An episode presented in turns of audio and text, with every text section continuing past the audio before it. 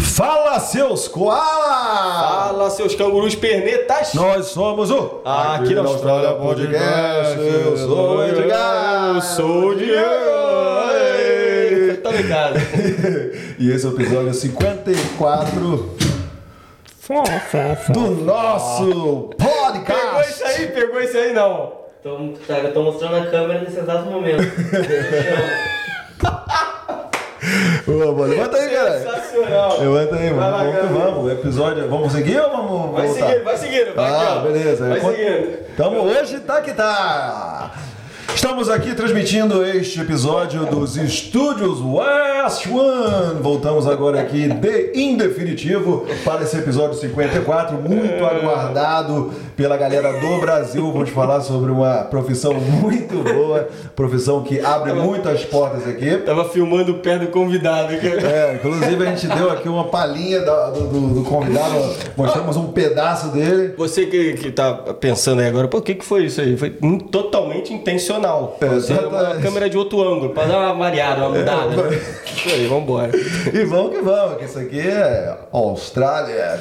Vamos que vamos, gente. É, muito obrigado, galera, que segue a gente no Instagram. Muito obrigado, galera, que segue a gente no YouTube. Se você não segue a gente, não se inscreveu no canal, se inscreva neste momento. Estamos chegando a 3.200, 3.500, não sei. Por aí. Por aí, inscritos. E estamos chegando a 10 mil. Ah, deve ter chegado já, né? Agora deve estar mais de 10 mil, né? 10 mil seguidores no Instagram, em primeira mão. é. Estamos batendo, estamos batendo. Então é isso aí. Então, obrigado aí pelo engajamento que está muito top. Então, antes de começar, vem a nosso. Chama, chama, chama. chama, chama, você. chama. Você agora, chama vai. Vem, vem, vem. Vem, vem, vem. Pode vir. Patrocinadores, venha. Começando pela West One, a minha, a sua, a nossa agência de intercâmbio. A West One tem um até no nome, né? Só pra lembrar pra vocês aí, né? Inclusive, galera, pessoal que estiver aí no Brasil, quiser vir pra Austrália, quiser vir pra Perth, conhecer a gente aqui e tudo mais, né? Entre em contato com a West One, o contato dele já tá aqui na tela. Então, pessoal que também estiver aqui em Perth e de repente tá insatisfeito com a sua agência, né? Dá uma chance lá pra West One que as coisas vão se resolver rapidinho. De volta aqui. A gente tá uma semana sem tomar banho, estamos com as mesmas roupas.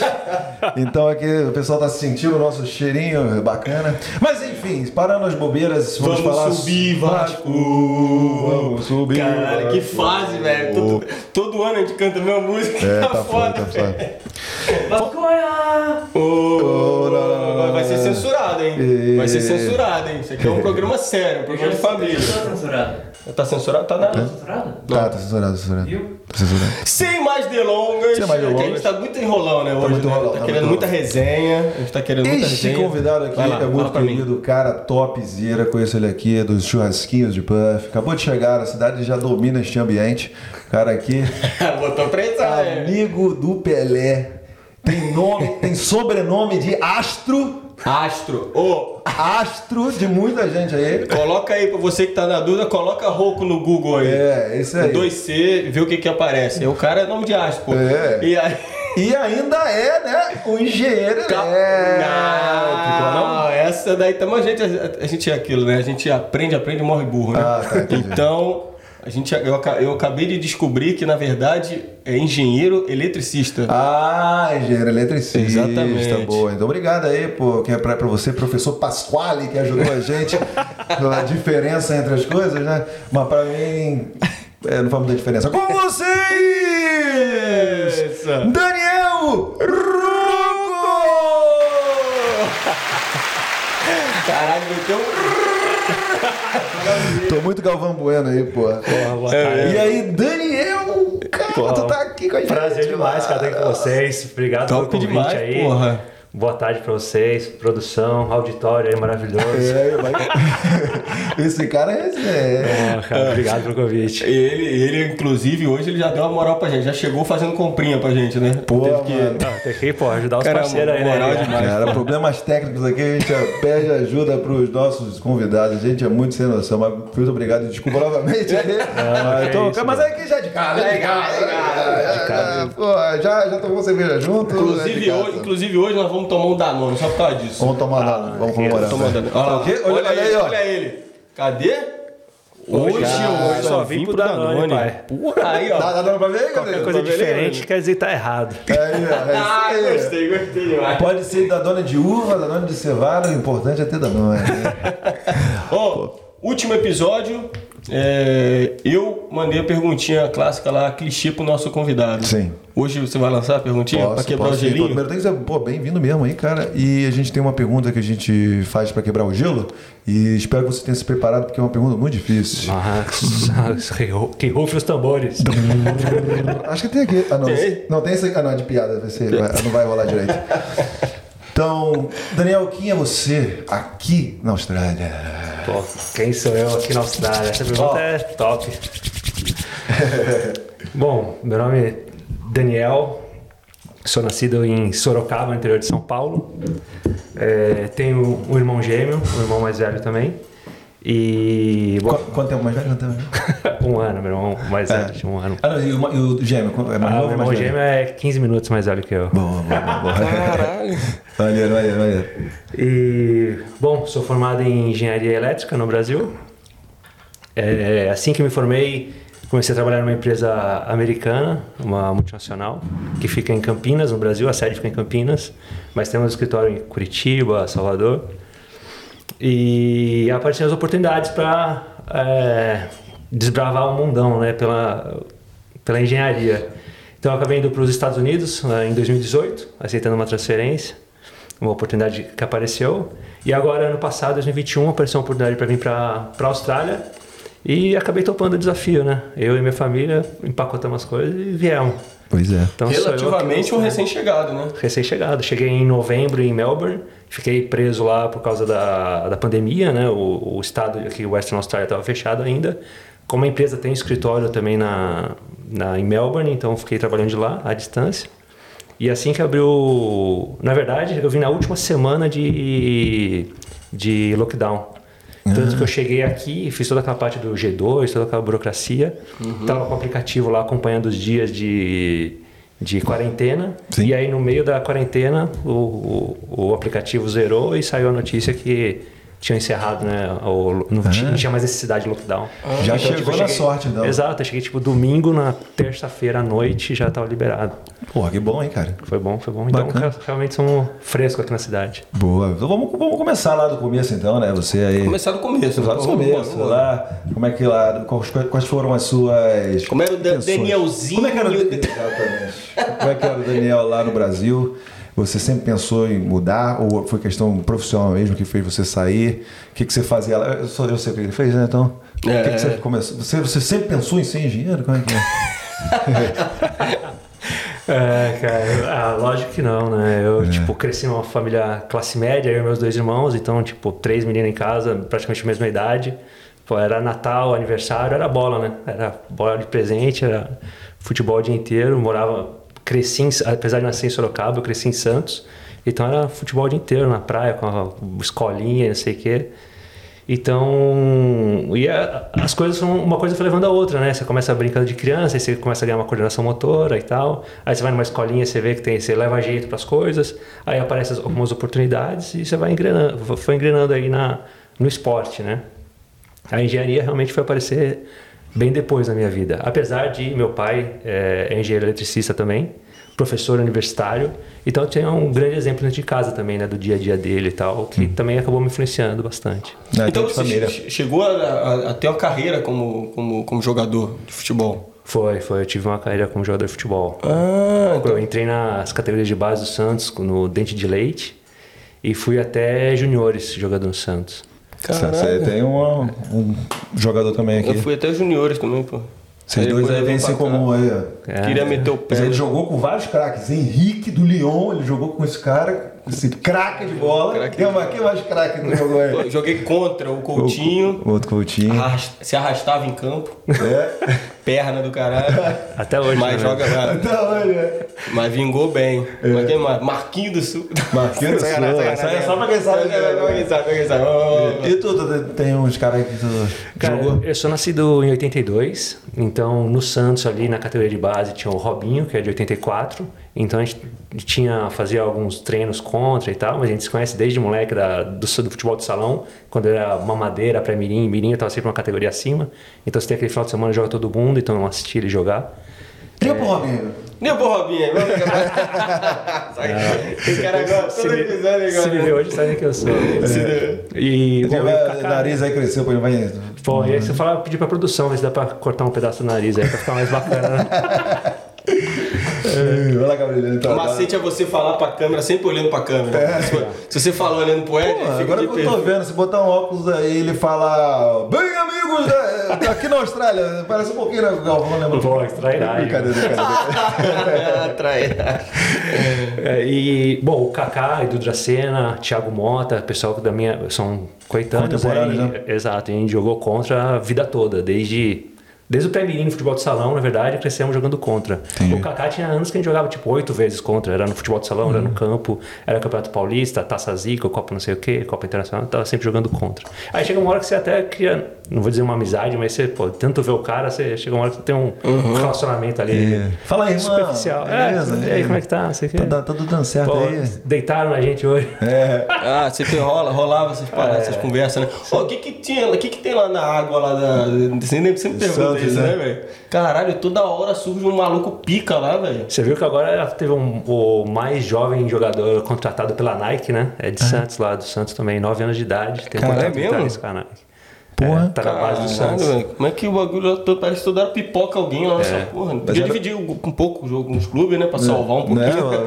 Mas você vê, cara, o Santos parece um monte de, de jogador bom, revela um monte de jogador e continua uma draga danada economicamente, né? Um time É. que vende tanto talento assim, era pra estar, pô, nadando na grana. É, mas isso aí É é. muita Você agora tem essa questão da SAF, né? Os, os clubes, né? Querendo ser, porra, profissionalizar o futebol, né? Isso que nós com o Vasco, né? futebol no final. Isso que nós falamos, não, vamos falar só de futebol só no final. É, não, tem mas como, futebol tem é, É, futebol dá pra falar o assunto todo, que a gente é, gosta muito, né? Não, Gabriel? É, não, e faz, faz parte também da trajetória dele. Isso não tem Exatamente. como. A gente quer parte da minha entender, vida. pô. Faz parte da minha vida profissional, do meu desenvolvimento também profissional. A gente quer entender onde que foi essa, esse, esse clique, né? Pra mudança, né? Mas tem que entender. Você era goleiro, né? Era goleiro, cara. Era goleiro. Então, tipo assim, com meus 14 anos, eu era alto, pra minha geração, eu era estatura média alta, né? Entendi. Só que com 16 eu já era baixo, né? Pra jogar ser goleiro do campo. Entendi. Não tinha como. Então, Você acha que foi isso que. Não, achei, pô, é muita coisa. É, Eu não sou o cara, aquele cara resenha e fala, pô, eu era profissional, mas meu joelho, mas meu empresário. sempre tem essas resenhas. é, sempre sim, conta sim. o cara, Sempre sempre tem, sempre tem. Não, é, pô, parte de competência, sorte, empresário, tudo conta, né, cara? E realmente as coisas acabaram que não deram muito certo. E eu tinha a, a- uma, uma- durante a infância jogava futebol de salão por muito tempo, até a minha juventude, o início no Santos também. Eu ainda jogava salão em campo. E acabou que nessa dessa transição, quando dos juniores, eu acabei indo para a Europa fazer uns testes no futebol de campo.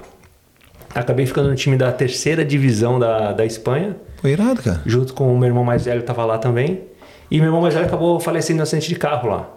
Putz. E aí foi, tipo, meio que, né, deu aquela banho de água fria na família, em todo mundo, e acabei voltando pro Brasil. E aí quando eu voltei pro Brasil, falei, bom, começar, recomeçar a vida, né? Aí comecei a estudar, só que aí na faculdade o pessoal me chamava para jogar bola, o pessoal me conhecia e tal. Eu, quando eu voltei a jogar salão. E nisso meu irmão mais velho estava jogando futebol de salão na, na Itália. E aí depois de seis meses, acho, oito meses, meu irmão falou, pô, você não quer vir? Eu falei, ah, brother, eu vou, mano. eu vou. Aí acabei trocando tudo, né? Tranquei a faculdade, fui jogar salão e daí em diante, então, passei oito anos da minha vida na Europa jogando futebol de salão. Cara, esse tempo todo? É. Porra. Aí casei, minha esposa foi morar comigo lá. Aí quando nós engravidamos, que voltamos pro Brasil. E aí retomei minha vida de, de estudo e tal. Você tava fazendo engenharia, parou. Já estava fazendo engenharia, parei, fui para Itália. Pô, essa história é bacana. Cheguei na Itália com umas duas semanas. Falei pro meu irmão, pô, beleza, eu tava na faculdade lá, vou vir, vou jogar, mas eu quero seguir, continuar estudando, né? né? Aí, ele falou assim, ó, beleza, era junho, julho, acho que era, era final do verão lá, acho que era comecinho de agosto, assim, mais ou menos. Eu falei assim, ó, beleza, tá, fomos lá na, na universidade, aí você ó, vai ter o vestibular aí e tal. Aí eu fui lá fazer, me inscrever pro vestibular. Aí a mulher falou assim, ah, não, você tem que fazer a prova de idioma, se você for aprovado, você faz a, o vestibular. Aí eu voltei pra casa desanimadão, né? Falei, pô, acabei de chegar na Itália fazer uma prova de idioma, não sei o quê, né? Aí ela falou, pô, mas você é burro? você é italiano, pô. Você vai lá, mostra teu passaporte, não sei o quê, porque eu tenho cidadania italiana, Ah, tenho o passaporte italiano. entendi. Aí eu cheguei lá meio que nem sem falar, né? Sim. Mostrei o passaporte pra ela, ela falou assim, ah, não. Então você pode vir aqui, pra, se inscreve aqui, você vem na semana que vem pra prova, tem mais vaga e candidato. É. Pior que tinha mesmo, cara, mais vaga e candidato. E você não pode zerar nenhum caderno. Aí tinha duas semanas para me preparar. Aí em duas semanas, pô, lia jornal pra caramba, li uns, tipo, estudava uns livros lá mais ou menos, e fui pra prova. Acabou que deu certo, né? Aí, pô, no dia que saiu o resultado, cheguei lá todo otimista, né? Comecei a procurar o resultado da, do primeiro curso, né? Aqui, ó, primeira folha, nada, nada. Na quinta folha, tava lá meu nome em último colocado. Caraca. Aprovado. Na verdade, tinha dois caras que foram reprovados. Um não apareceu, eu acho que o outro deve ter zerado um caderno. né? e aí eu aprovado. Italiana a prova. É, italiano. Caraca. Aí entrei, entrei na faculdade lá, fiquei um semestre, quase um semestre. E jogava futebol, fazia meus treinos, viajava com o time de final de semana e durante a semana eu dividia meu tempo entre o futebol e o estudo, né? Sim. Só que, pô, o futebol tava muito mais legal. Ó, fu- Imagino, imagino. Futsal. É, o futsal. lá é bem popular, né, cara? Futsal Há tá muito muitos legal. anos eu já ouço, tipo, uma galera que, porra, de repente tá tentando ir pro, pular do campo, futsal, pra ir pra, pra Itália jogar. E aí tem muito brasileiro, né? Porque, bom, a cidadania italiana no Brasil é muito, muito comum, né? É. Sim, sim, sim. Então, pô, a Itália foi campeã europeia de futsal e na convocação de 16 jogadores, 12 eram brasileiros. Porra. É, agora- ítalo brasileiro, né? Na verdade. É, Meu irmão gêmeo foi convocado pela seleção sub-21 da Itália. Ah, então na família todo mundo jogava. Todo mundo. Ah, normal, né? Tipo, três moleques, né? Era bola o dia inteiro. E, pô, na Azurra também, né? Tem o Jorginho lá, tem uns caras que. os Sempre brasileiros tem que- brasileiro, sempre tem brasileiro. Pô, então você falou que depois você. Eu achei que você tinha parado nos juniores. E aí você tinha depois começado a estudar e tudo mais, não. Não. Você meio que fez um comeback aí. Isso. Voltou a jogar. E Exato. aí depois de lá você manteve. Mas que bom que você teve a cabeça de, porra, manter os estudos e tal. Nunca abandonou completamente, É. né? Porque Não. senão, depois pra você voltar, depois de anos. Era bem difícil. E, bom, aí, nessa experiência que eu tava morando fora, nesses oito anos, né, eu abri um, montei um negócio com meu irmão no, no Brasil. Aí eu acabei voltando, depois que minha esposa engravidou, acabamos voltando. E aquela coisa, né? Pô, eu era um dono de um, de um negócio e não tinha estudo, porque eu não tinha. Eu tinha acabado o colegial e me dedicado ao futebol, praticamente, né? E aí que eu pensei, não, vou voltar a estudar, né? E aí voltei para engenharia, voltei para a universidade. E aí uma coisa levou a outra, né? Acabei a universidade, já tinha experiência de ter morado fora, sempre tive aquela vontade de morar fora novamente, mas agora profissionalmente, né? Como, como engenheiro. E uma coisa foi levando a outra, deu certo de entrar em um, num estágio bom, aí desse estágio bom eu arrumei um emprego que me deu uma base para entrar nessa multinacional e uma coisa foi chamando a outra. Aí acabou que entrei nessa, fazem 10 anos, esse ano fazem 10 anos que eu estou trabalhando para a mesma empresa, para a Schweitzer. Bacana. Foi Aí legal que temos uma foto aí, né, Gabrielina? Que olha, com- olha com quem esse cara tava, velho. Olha com quem esse cara. Quem Pô, co- co- esse cara- olha quem esse cara conheceu aí, ó. Meu Nosso sonho, rei meu sonho, Pelé. meu sonho de, de foto, velho.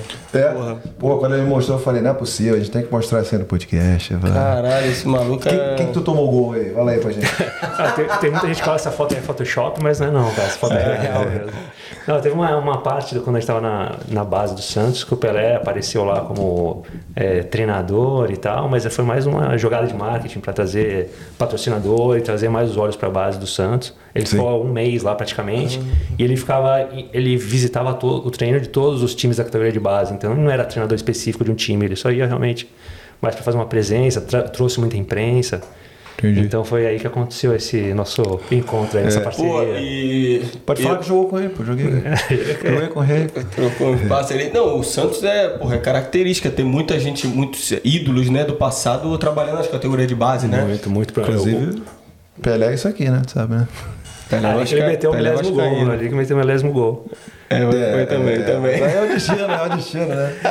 E, bom, assim, é verdade, pô, o, o Lino, que foi um dos jogadores do- dos anos 80, ele, os mi- primeira geração dos meninos da Vila foi meu treinador, Coutinho foi meu, gera- meu Coutinho, treinador. sim, sim, sim, sim. Então, sim, muita gente que foi ídolo lá do, do clube acaba sendo, passando ali como treinador da base. Eu, se você. Por mim, isso aqui é macete, né? Ficar falando de futebol, você também adora, né? Gosto Senão a muito. gente passa aqui o programa É todo. curioso, é curioso, né? Tipo assim, eu gosto muito né, de falar de futebol. Não tem né? como não falar, né? Pois é. Então você largou completamente com quantos anos? Eu tava com 24 anos. 24 Ah, para 25 anos quando eu larguei. Mas você conseguia assim conciliar, falar, porra, futsal, futebol eu gosto muito e estou estudando aqui. Claro que você falou que era muito melhor o futsal, né? Mas os estudos, os estudos nunca ficavam atrasados, nada, sempre. É, bom, quando bem. eu tomei a decisão de voltar pro, pro Brasil e voltar a estudar, eu tive que meio que dar uma bloqueada, né? Tudo que era Sim. relacionado ao futebol, tentei dar uma bloqueada, porque realmente fica chamando, né? As oportunidades continuam aparecendo, né? Porque nem todo mundo sabe que você parou, né? Uhum. Sim. Então o pessoal continua aparecendo oportunidade, o pessoal te mandando e-mail, o pessoal te ligando. E realmente eu estava focado em realmente mudar minha vida, né? Mudar de...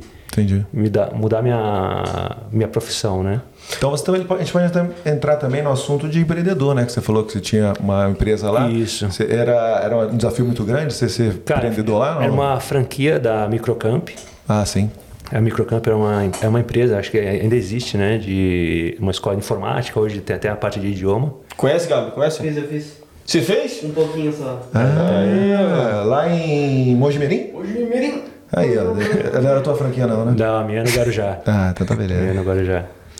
É, bom, e... Nem sei onde a gente parou.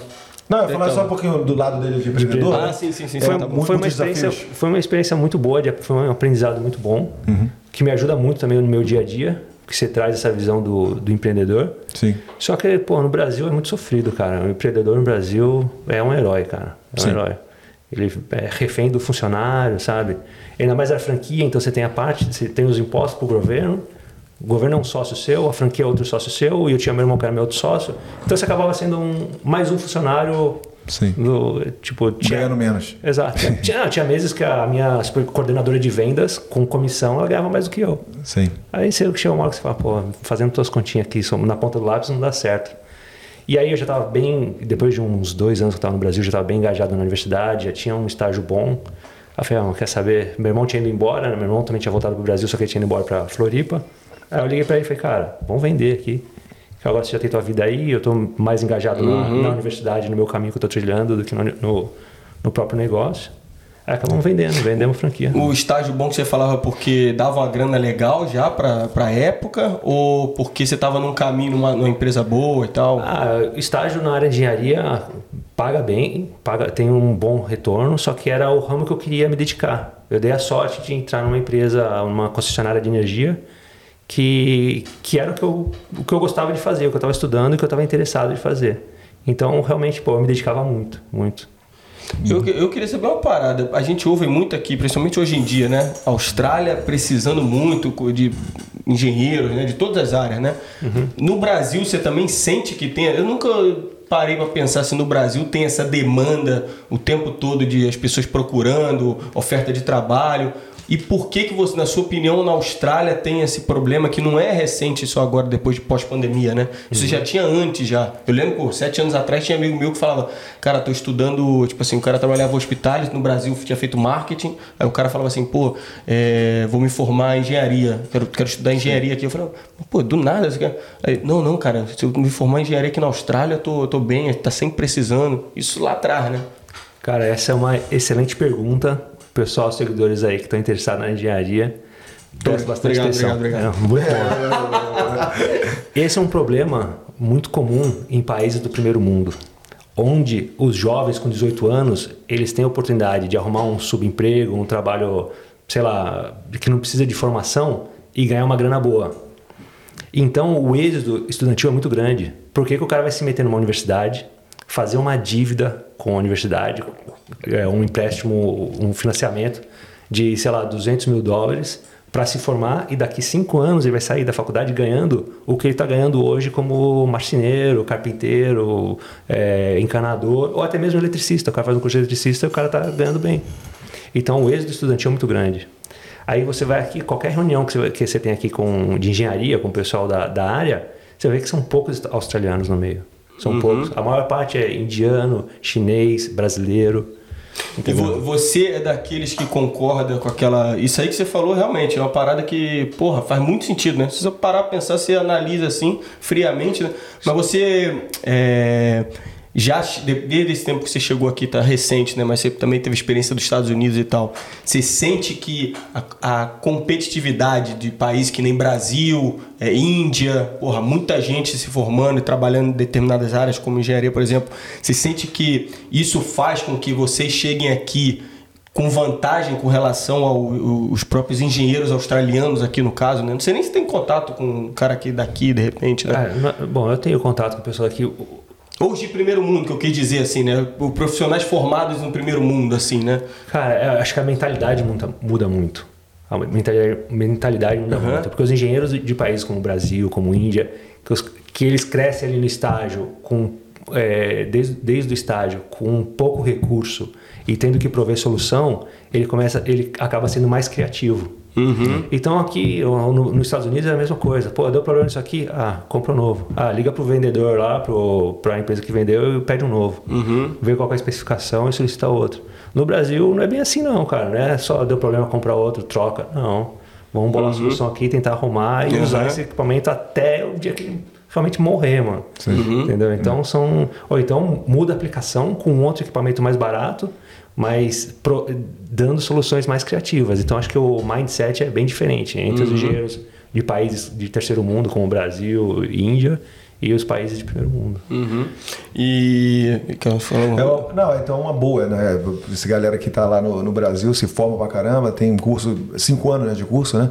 É, e, porra, você é, é um cara que tem uma formação muito boa, mas você não tem emprego suficiente pra ele, né? Então, uma, uma dica seria com certeza ver uma mi- migrar Aus- uma Austrália. Com certeza, eu to- indico totalmente, cara. Se o cara tá aí no, no Brasil, tá vendo a gente aí, pessoal do auditório aqui que tá assistindo a gente. cara, se o cara tá fazendo uma faculdade de engenharia, o cara acabou de se formar em engenharia, a minha dica, pô, não se, ele quer ter uma experiência internacional, não se desespere. Não jogue tudo pro ar e venha pra, pra- como estudante para cá e subemprego, não sei o quê. Vocês sabem como é difícil essa vida aqui. O cara ganha grana, o cara vive bem, mas é uma vida sofrida, o cara tem que ralar muitas horas, né? É. Então, pô, não abra mão de tudo, não jogue tudo pro alto. Traça um plano aí a médio prazo, faça o seu cursinho de inglês ali no, no YouTube. Hoje é muito mais, mais fácil que na minha geração. Sim. Na minha geração você tinha que entrar numa escolinha de inglês e pagar uma grana. Hoje em dia, pô, na internet aí, YouTube, não sei o que, você acha no Muita aplicativo, umas aulas online, faz suas aulas online aí de inglês, se prepara, prepara um bom currículo, arruma um emprego, não precisa ser um emprego top, mas um emprego que te dá a oportunidade de crescer profissionalmente mesmo, de, de mão na massa, sabe? Sim. E aí, cara, é, aí sim. Já vem na sua profissão. Se, se joga, já vem na sua profissão. É. Porque aí já chega aqui, tipo, estruturado. Estruturado, entendeu? Agora você teve, pô, experiência em vários lugares do, do mundo, né? Como é que foi essa primeira primeira experiência que você foi para a Itália e ficou na Europa? Você já desde desde lá você via a diferença? É, o que, que te, mais te chamava a atenção? É, na questão de qualidade de vida, na questão de segurança, você, você teve essa essa impressão desde o começo, desde lá de trás, não? Exatamente, cara. Qualidade de vida e segurança para mim sempre foram tópicos im- importantíssimos, sabe? Mas você não se dá muito conta. Quando a gente estava no Brasil, a gente não, não dá muito conta do nosso dia a dia, né? Da nossa correria. Por exemplo, minha filha, ela ia e voltava para a escola de perua. Ou então a gente tinha que levar, buscar e se organizava, né? E pra, isso para nós, para a classe média lá, é normal. Aqui, pô, vai- nos Estados Unidos, ela vai andando para a escola. Aí nos primeiros dias você fica meio cabreiro, né? Você fala, pô, como é que eu vou deixar ela andando sozinha, né? Depois que isso aí vira parte da sua rotina, você fala, Normal. pô, que vida.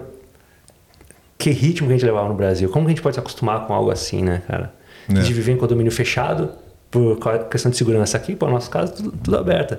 Bom, tem seus problemas? Tem, de cidade, problema de cidade grande. Mas, não- ah, mas não, não tanto quanto no Brasil, né? Sim. Então, tipo, desde, desde lá de trás, lá, quando eu jogava futebol, isso aí é uma coisa que eu visava muito, né? Qualidade de vida. Mas lá na, na Europa você já pensava em se mudar permanentemente ou, ou não? Cara, permanentemente é muito tempo. É. Mas era uma experiência que eu estava gostando muito. Eu gostava bastante. Entendi. Morar na, na Itália, na Espanha também foi uma experiência muito boa. Só que é, não dá muito para comparar a qualidade de vida lá da, da Itália, da Espanha, com daqui da, da Austrália, principalmente agora. Sim. né? Porque depois dos confrontos que tiveram na, na Europa, esses países abriram as portas para os imigrantes, né? Sim. Então já, era, já tinha um déficit de emprego, né? já tinha um problema financeiro. Você abre a porta para mais imigrante, que é um pessoal que vai competir com, com um trabalho, como se diz, é, não especializado, então você vai gerar mais pobreza, enfim. Então acho que aqui ainda é muito mais seguro do que lá. E lá, aí você ia perguntar se você trabalhou, você trabalhava jogando bola. Então Jogando você que tinha. jogando bola. Porra, maneira essa vida aí, hein? Jogando Bacana. bola. E Era era. que me sustentava, sustentava minha família, depois eu fui pra lá casado, né? Que legal, Então foi, foi... Ah, depois você teve filho, você voltou para o Brasil, mas depois você voltou de novo? Não, não. Ah, tá. Depois que a, minha, que a minha filha nasceu, Brasil, né? Brasil, já estava no Brasil, na verdade. Ela, ela veio, bom, minha esposa voltou grávida da Itália em, em fevereiro, antes do meu aniversário. Quando foi em, em maio, acabou meu contrato. Em junho eu estava no Brasil. Em julho eu estava prestando vestibular para voltar para a universidade. Boa. É. Aí como é que foi esse caminho depois? Você se formou? Já conseguiu entrar? Foi nessa empresa? A primeira empresa que você pegou, não? Ah, na- isso, na, não, na verdade eu fiz o estágio numa empresa chamada Energias de Portugal, na IDP, IDP Bandeirantes. é, boa, boa. É uma concessionária de energia, uma de distribuição de energia ali em São Paulo, em, fica em Mogi das Cruzes. Entrei como estagiário ali, eu já estava no terceiro, quarto ano de engenharia. E aí foi praticamente um ano trabalhando lá e ganhando muita experiência, conhecendo o ramo, a rotina, o dia a dia. E depois daquilo apareceu uma oportunidade para uma empresa chamada Process, que era área, que era uma empresa mais dedicada ao que, àquilo que eu queria trabalhar. E durante o meu primeiro trabalho com eles, assim, três meses trabalhando com eles, eu tinha feito um treinamento nessa empresa que eu trabalho hoje, que é uma empresa que tem um, um lado também de que a gente chama é a Universidade Cell. Eu tinha feito um treinamento e tinha, pô, tava encantado, que é uma empresa de, de produto e soluções na área que eu estava trabalhando, que eu tava trabalhando, estudando, que eu gostava. E então eu mantive o contato com o instrutor desse, desse curso, né? E quando eu saí da- dessa, dessa empresa Process, eu estava trabalhando nessa Process com equipamento da, da empresa que eu trabalho hoje, da Schweitzer, e apareceu a oportunidade de eles estarem formando uma equipe de comissionamento, que era a área que eu estava trabalhando. E aí foi uma coisa levando a outra, né? O instrutor já me conhecia, eu mandei meu currículo, apareceu a oportunidade, e aí começou, cara. Aí começou essa andança Começou a ver na Schweitzer. na Schweitzer Engineering Laboratories. Pô, você fala com, com orgulho assim, né? Você Demais, cara, Gostou demais. muito da empresa. Que é isso, demais. demais. É, é Os valores da empresa, a política, eu gosto muito, cara. Não tenho o que É falar. legal. E, desde- e depois de quanto tempo você teve a oportunidade para se mudar? Porque depois você foi. Foi, foi em 2012, eu entrei na empresa.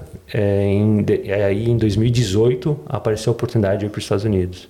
E aí você estava feliz no Brasil? Cara, Nessa, nessa época? Nesse emprego você gostava da empresa e tal, mas aí você ficava assim, porra, eu quero ver se eu mudo.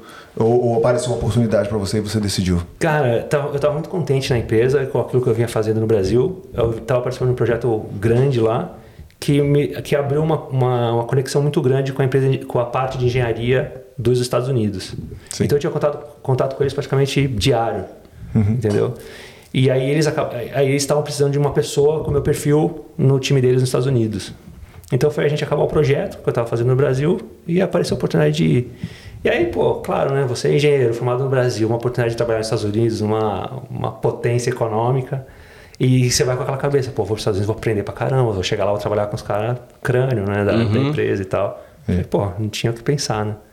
Arrumei as malas e fomos embora. Mas foi isso mesmo? Chegou lá, os caras eram pica mesmo, os crânio mesmo, ou chegou lá e falou, ah, acho que o bicho não é de- desse tamanho, não. É, exato. Eu cheguei com uma expectativa muito maior do que foi a realidade.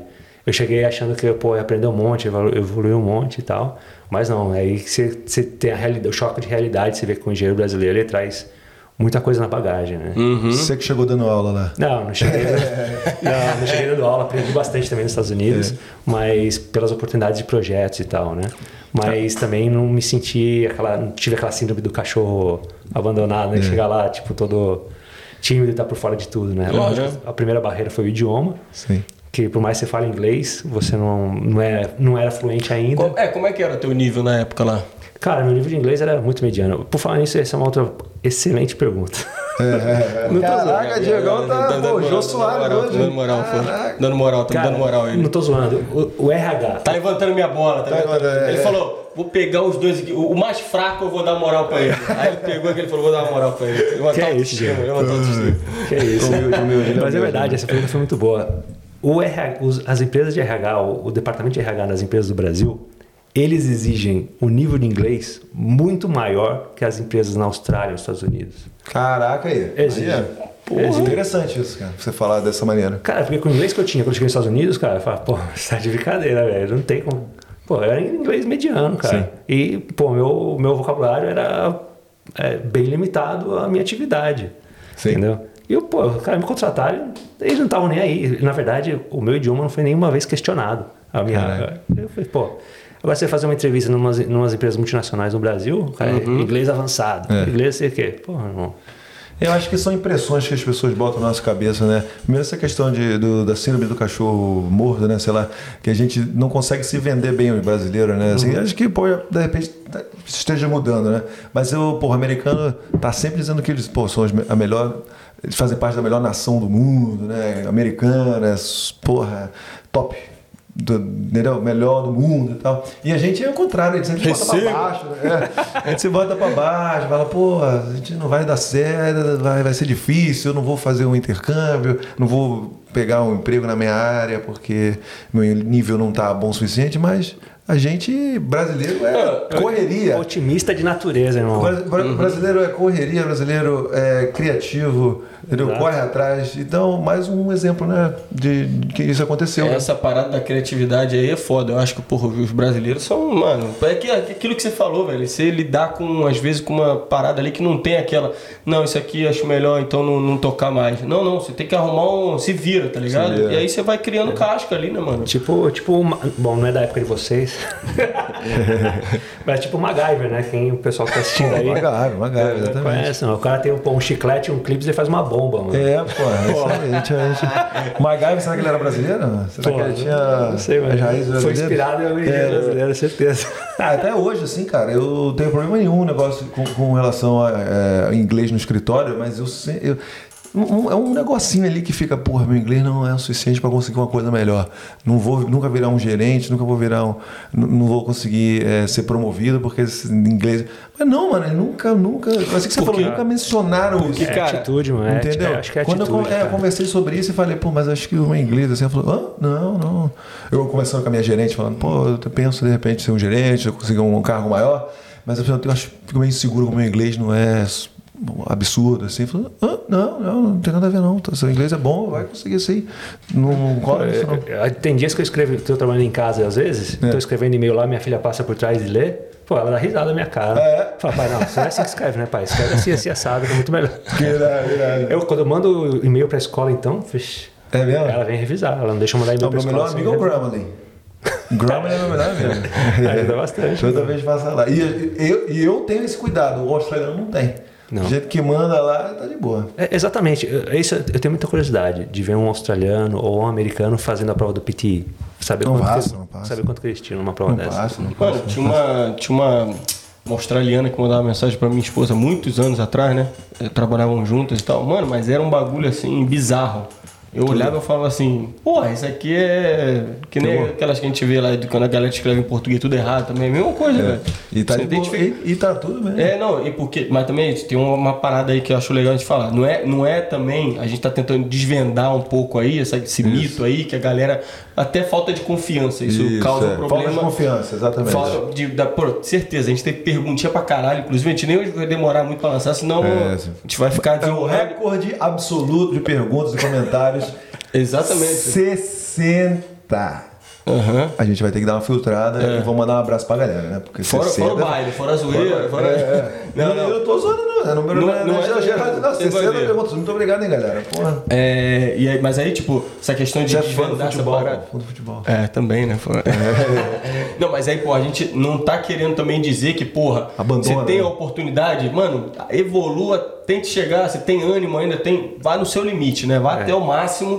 Porra, que se- quanto melhor seu inglês, porra, muito mais chance Mas não vão abrir. limite os seus sonhos Exatamente, inglês. exatamente. Fala, Gabrielindo. Tá ligado? Não, não. Grita aí. Grita aí, grita aí. Então não quero falar não, pode ir. Fala, Ih, caralho. caralho. Não, cara, frase grande, não, pode ir. Dá pra ouvir, cara. Frase grande, dá pra ouvir direitinho. Pra você que quer melhorar o inglês, acha uma coisa que você gosta de fazer, cara. Sim. Eu gosto de assistir coisa. Então a minha gramática é basicamente eu assistindo coisa. Tudo a frase de, de pô, de série que eu fica na minha cabeça. Sim.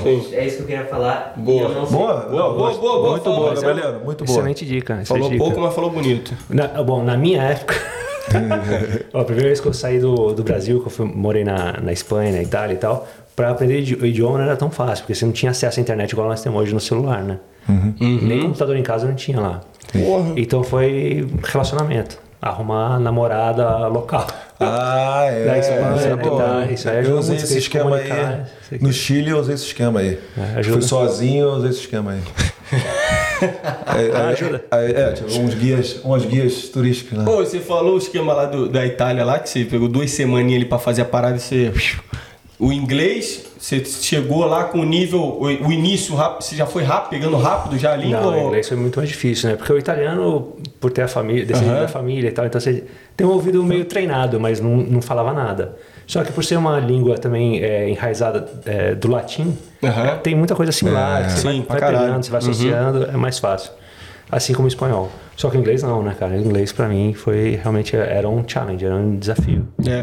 E Então quando- eu tive, por exemplo, tinha reuniões que eu participava, que eu participava que o pessoal estava discutindo o assunto, você tinha a sua opinião, só que você pensava em português, aí eu tinha que traduzir aqu- aquilo que eu queria falar do português para o inglês, e a hora que eu ia me jogar no assunto, o assunto já tinha passado, velho. Ah, sim. E aí você, porra, engole a tua opinião, né, cara? e aí, como é que eu vou falar? Sim, sim, Agora sim. eu quero falar. Nossa, eu tenho que 10 minutos atrás. É, deixa eu voltar aqui um pouquinho. Pô, no outro dia um colega nosso, Diego, tava falando que o, ele tava falando com uma reunião com os caras que são os, os cabeça, né? São lá, é uma empresa ja- japonesa, né? E aí os caras tava, o chefão tava lá ouvindo, aí pediu a palavra pra ele, né? Falou assim, pô, não sei o que e tal. O que que você acha? Aí mandou pra ele. Aí ele falou lá, ele falou, puta que pariu, agora fudeu. Aí falou uma parada lá, aí ele falou que o Japinha fez assim, ó. Oh! Aí ele falou assim: ou eu falei uma puta merda, o cara tá dando uma disfarçada, vai me dar uma moral, ou eu falei um bagulho pica. Eu falei, mano, acredita que você falou pica, tá ligado? Você vai encontrar o cara lá, você vai todo pomposo, assim, mano. É, tem essa também. É, não, mas duas coisas importantes é, por exemplo, personalidade, não deixar de se comunicar, isso é importantíssimo. E segundo, é não querer falar perfeitamente. Você não vai, nem português a gente fala de. Pelo menos eu, né? É, não querer, sabe, ah, conjugar verbo, não sei o que, não sei o que lá. Não, cara. Se com, primeiro passo é você se comunicar, se fazer entender, entender o que o cara tá falando. E depois você vai se aperfeiçoando, vai engrandecendo o teu vocabulário e tal, né? Vai enriquecendo o seu vocabulário. Sim. E vamos fazer uma paradinha, uma perguntinha aqui, dos leigos aqui, né? Ah, é, tem que dizer pra leigo, galera, Dizer é, pra galera. A gente é eu- totalmente virgão no que assunto. é- é, é. Português bem claro, né? Cabacíssimos. Tem algumas profissões que a gente é, fala aqui, a gente tem propriedade para conversar e trazer os assuntos. Em algumas outras a gente é muito cabaço. É. Essa aqui é uma delas. Então, desculpa aí a galera aí É, pelas desculpa, perguntas. desculpa, mas- desculpa esse de serviço aqui. Hoje, originalmente de serviço mesmo. Mas tudo bem. Mas eu queria saber uma parada de você. A gente já ouviu algumas pessoas falando aqui que no Brasil, a difer- muito- uma das grandes diferenças de trabalhar no Brasil e fora é a questão de acumular função. Você sentiu isso trabalhando em diferentes países? Tipo, saiu do Brasil, foi para os Estados Unidos, veio para cá, de acumular mais de uma função? Pô, excelente pergunta. Foi boa? Foi, né? Cara, não, tem alguma assim, coisa não. estranha hoje. Seja- Esse café aqui tá estranho. Tem alguma- Treinamento intensivo com o Leambó, né, mano? Ah, não, não. não. Ele é ele é pau. É, não. É, agora tá meio queimado, né? Não, mas realmente muito boa a sua pergunta, não é? Porra, obrigado, cara. Não é não, pô. Na, na verdade, não, cara. Na verdade, eu acho que a minha atividade aqui é bem clara e não sinto, assim, a- um acúmulo de função. É, na- em- em- a vantagem de você trabalhar, por exemplo, nos Estados Unidos ou aqui na, na Austrália mesmo é que você não tem... A, a a relação empregado-empregador ela é muito mais transparente, muito mais clara do que no Brasil. Tanto é que no Brasil você tem 1 milhão e 500 mil sindicatos né, interferindo no- nessa relação. E, e o, e o sindicato joga nos dois times, então ele acaba que... É. Bom, não sei, meu, É. Sim, sim. humilde opinião, eu sei que tem muita gente que tá. a- a- Acho que é necessário, acho que é necessário. Aham. Mas é, é, eu acho que aqui a relação é muito mais clara, cara. É, Por que, que, eu, te, por que, que eu te perguntei isso, entrei nesse assunto? Porque, por exemplo, a gente conhece gente aqui que trabalha em obra, em construção. E o cara fala, porra, aqui é, cada um, cada pessoa tem uma função certinha, não tem aquele. Por isso que é difícil, até tem gente falando, manda é, mensagem pra gente falando assim, ah, conversa com o pedreiro aí. Tipo assim, pô, vê como é que, como é, que é o estilo do cara e tal, a profissão. Só que, porra, é difícil você. Aqui o cara que ele faz tal coisa, é especificamente aquilo. Não tem no Brasil, porra, o cara, O cara fazer que tudo. demole, o cara que sobe a Exatamente, parede, o cara que. Isso, isso aí. Exato. E, e, e, e também já conversamos, por exemplo, com o Léo lá da, da Rio Tinto, que falou que, porra, no Brasil era isso, ele era psicólogo, ele era não sei o É, quê. Aqui ele tem a parada humanas. dele. que- Isso aí, exa- exatamente isso, né? Por exemplo, no, no Brasil, falando da empresa que eu, que eu trabalho, né? Nós temos lá o engenheiro de proteção e o engenheiro de automação. Mas o cara que faz o o engenheiro de proteção, ele tem uma noção muito grande da área de automação também e vice-versa. Agora, nos Estados Unidos e aqui na Austrália, é bem dividido. Cada um faz a sua. O cara é engenheiro de proteção, engenheiro de proteção, engenheiro de automação, engenheiro de automação. Se o cara de proteção precisar de algum suporte, ele tem que ir lá e conversar com o cara de automação. Entendi. No Brasil, não. No Brasil, o cara ainda consegue, é, maneja as duas disciplinas ali, sabe? É. É, Mas eu não considero isso uma comum de função. Eu acho que isso é um desenvolvimento natural da, da, da Então, profissão. mas falando aqui do alto da minha ignorância, que eu não, não sei muito bem assim especificamente o que cada um faz. Você pode até falar pra gente explicar melhor, né? Mas aí também não fica uma parada, por exemplo, o cara que é o, o pica daquilo ali, de uma área. Ele meio que fazer os dois, ele não acaba fazendo um trampo meia boca no final das É contas? tipo ficar igual o pato, né? Que nada, corre. É, é, exatamente. Aí no final das contas não faz nada voa. excelente, Não tá nada ligado? bem, não corre bem, não É. bem. É, exatamente. Não pode acontecer isso? Ah, pode também. Isso aí a gente vê, principalmente, por exemplo, nos Estados Unidos, quando o cara, é o cara fala que é especialista, cara é especialista de verdade, mano. O cara é pica. Ah, tá. É, ou, ou também é bom porque o cara consegue aprender o esquema lá do ADM lá, né? O cara entende um pouquinho de pouquinho. cada área também, né? É. O que que faz aí o de automa... Tem um engenheiro de au- automação, que é um cara mais, tem um conhecimento mais específico na área de é, protocolos de comunicação, de esquemas de automação e tal. E o engenheiro de proteção, que é a proteção de sistema de potência, né? que é o cara que vai determinar lá a corrente de. Vai fazer o estudo e determinar a corrente de falta daquele determinado equipamento, que vai fazer os ajustes do DIB de proteção em relação a- a- ao sistema de potência. E o engenheiro de automação é o cara que vai estar trabalhando com, com protocolo de comunicação, com um SCADA, né, que é um sistema de monitoramento. Do nada começou a falar italiano e. eu- É, eu É, também não eu entendi não muito entendi bem, não. muito, né? Acho que ele tá faz- fazendo um mix de língua. né? Mas Não, ser pessoal, oficial. pessoal, engenheiros aí que estão. Entenderam o que estão Eu queria saber alguma coisa que a gente vai fazendo uma mixão, né? O Mixão, que vem na mixão. cabeça a gente vai perguntando, né? Eu queria saber, você veio pra cá, tá recém, né? Um ano e tal. É, Foi aquilo que o pessoal te vendeu de Austrália? Eu queria primeiro entrar na- na- nos Estados Unidos, depois antes Ah, de falar um Austrália. pouquinho dos Estados Unidos? Não, não, vai, vai. que Quer, que você quer, quer cortar? Não, a gente pode ir Não, fala, o que, que você quer saber dos Estados Não, Unidos? não, eu queria saber Eu também, eu sou curioso né, pra tá. caralho de saber, pô, também. Não, vamos falar, vamos vai responder. Não, Estados Unidos, vamos para Estados Unidos, vai, lança. Não, você chegou lá e tal, e. e Vamos a linha do eu, tempo. Eu não sei, é, vamos a linha do tempo. Lá é- você é de São Paulo e tal, eu acredito que era uma cidade. Era uma cidade mais pacata ou uma cidade bastante. Cara. Não, é de São Paulo, digo. Era pacata ou era, era bastante. Tinha bastante gente, assim, era bastante movimentada? A cidade dos Estados Unidos, você diz? Não, de, de, de São Paulo. Ah, eu morava em Santos, né? Eu morava em Santos. Então, exatamente. Ah, pra mim é mesmo estado. Santos Santos é uma é- cidade praiana Isso. ali, né, cara? Bem. Bom, pra Bastante mim, grande, né? Então, aí você foi pra uma cidade muito pequena, né, nos Estados Unidos. cidade né? muito pequena. Como é que foi esse, seu, uma- sua experiência? Tem uma universidade muito grande, a universidade que movimenta ali a maior parte da. Todo mundo na cidade é estudante. Exatamente, cara, uma grande parte. Uma grande parte. Tanto que durante o Covid, a cidade ficou bem protegida, porque a faculdade passou tudo aula online. Então a molecada vazou, né? A rapaziada vazou. Qual, qual que é a cidade? É a cidade de Pullman, no estado de Washington, Washington. Washington State. Ah, tá a, bom. a referência é Seattle, né? Aham. Só aí você pega de Seattle, dirige umas 5 horas, Sim. sentido centro do, do país, assim. Aham. E aí quase na divisa, é, quase não, é na divisa com, com Idaho, que é o outro estado ali. Você acredita Também, em- em comum com, com o Daniel, quando eu morei nos Estados Unidos, também morei em Washington. Aí ele comentou lá, frio da porra, né? Frio demais, cara. E eu também ficava. Era Seattle, perto de Seattle, era uma montanha pertinho de Seattle, uma horinha. Ele estava cinco horas de Seattle. Então, quantos habitantes, você lembra? Cara, se colocar os estudantes no meio, dá uns 50, 60 mil habitantes. Tá? Muito pequena, né? Bem então pequena. você vê, sai de Santos e vai para Uma para É, cidade pequena, né? pequena Antes dessa. eu, eu sou de Santos, mas an- antes de sair do Brasil eu tava morando em Jundiaí, né? Porque minha esposa trabalhava em São Paulo e eu trabalhava em Campinas. E Jundiaí ficava 50 quilômetros pra cada um. Em comparação, Mas tamanho, Jundiaí né? realmente é a mesma coisa, aí 800 mil habitantes mais ou menos, Yeah. né? E morar em Puma realmente pra mim, cara, foi uma divisor de águas, qualidade de vida, segurança. Pô, eu demorava, eu rodava 50 quilômetros pra chegar no trabalho, 50 pra voltar, 100 quilômetros.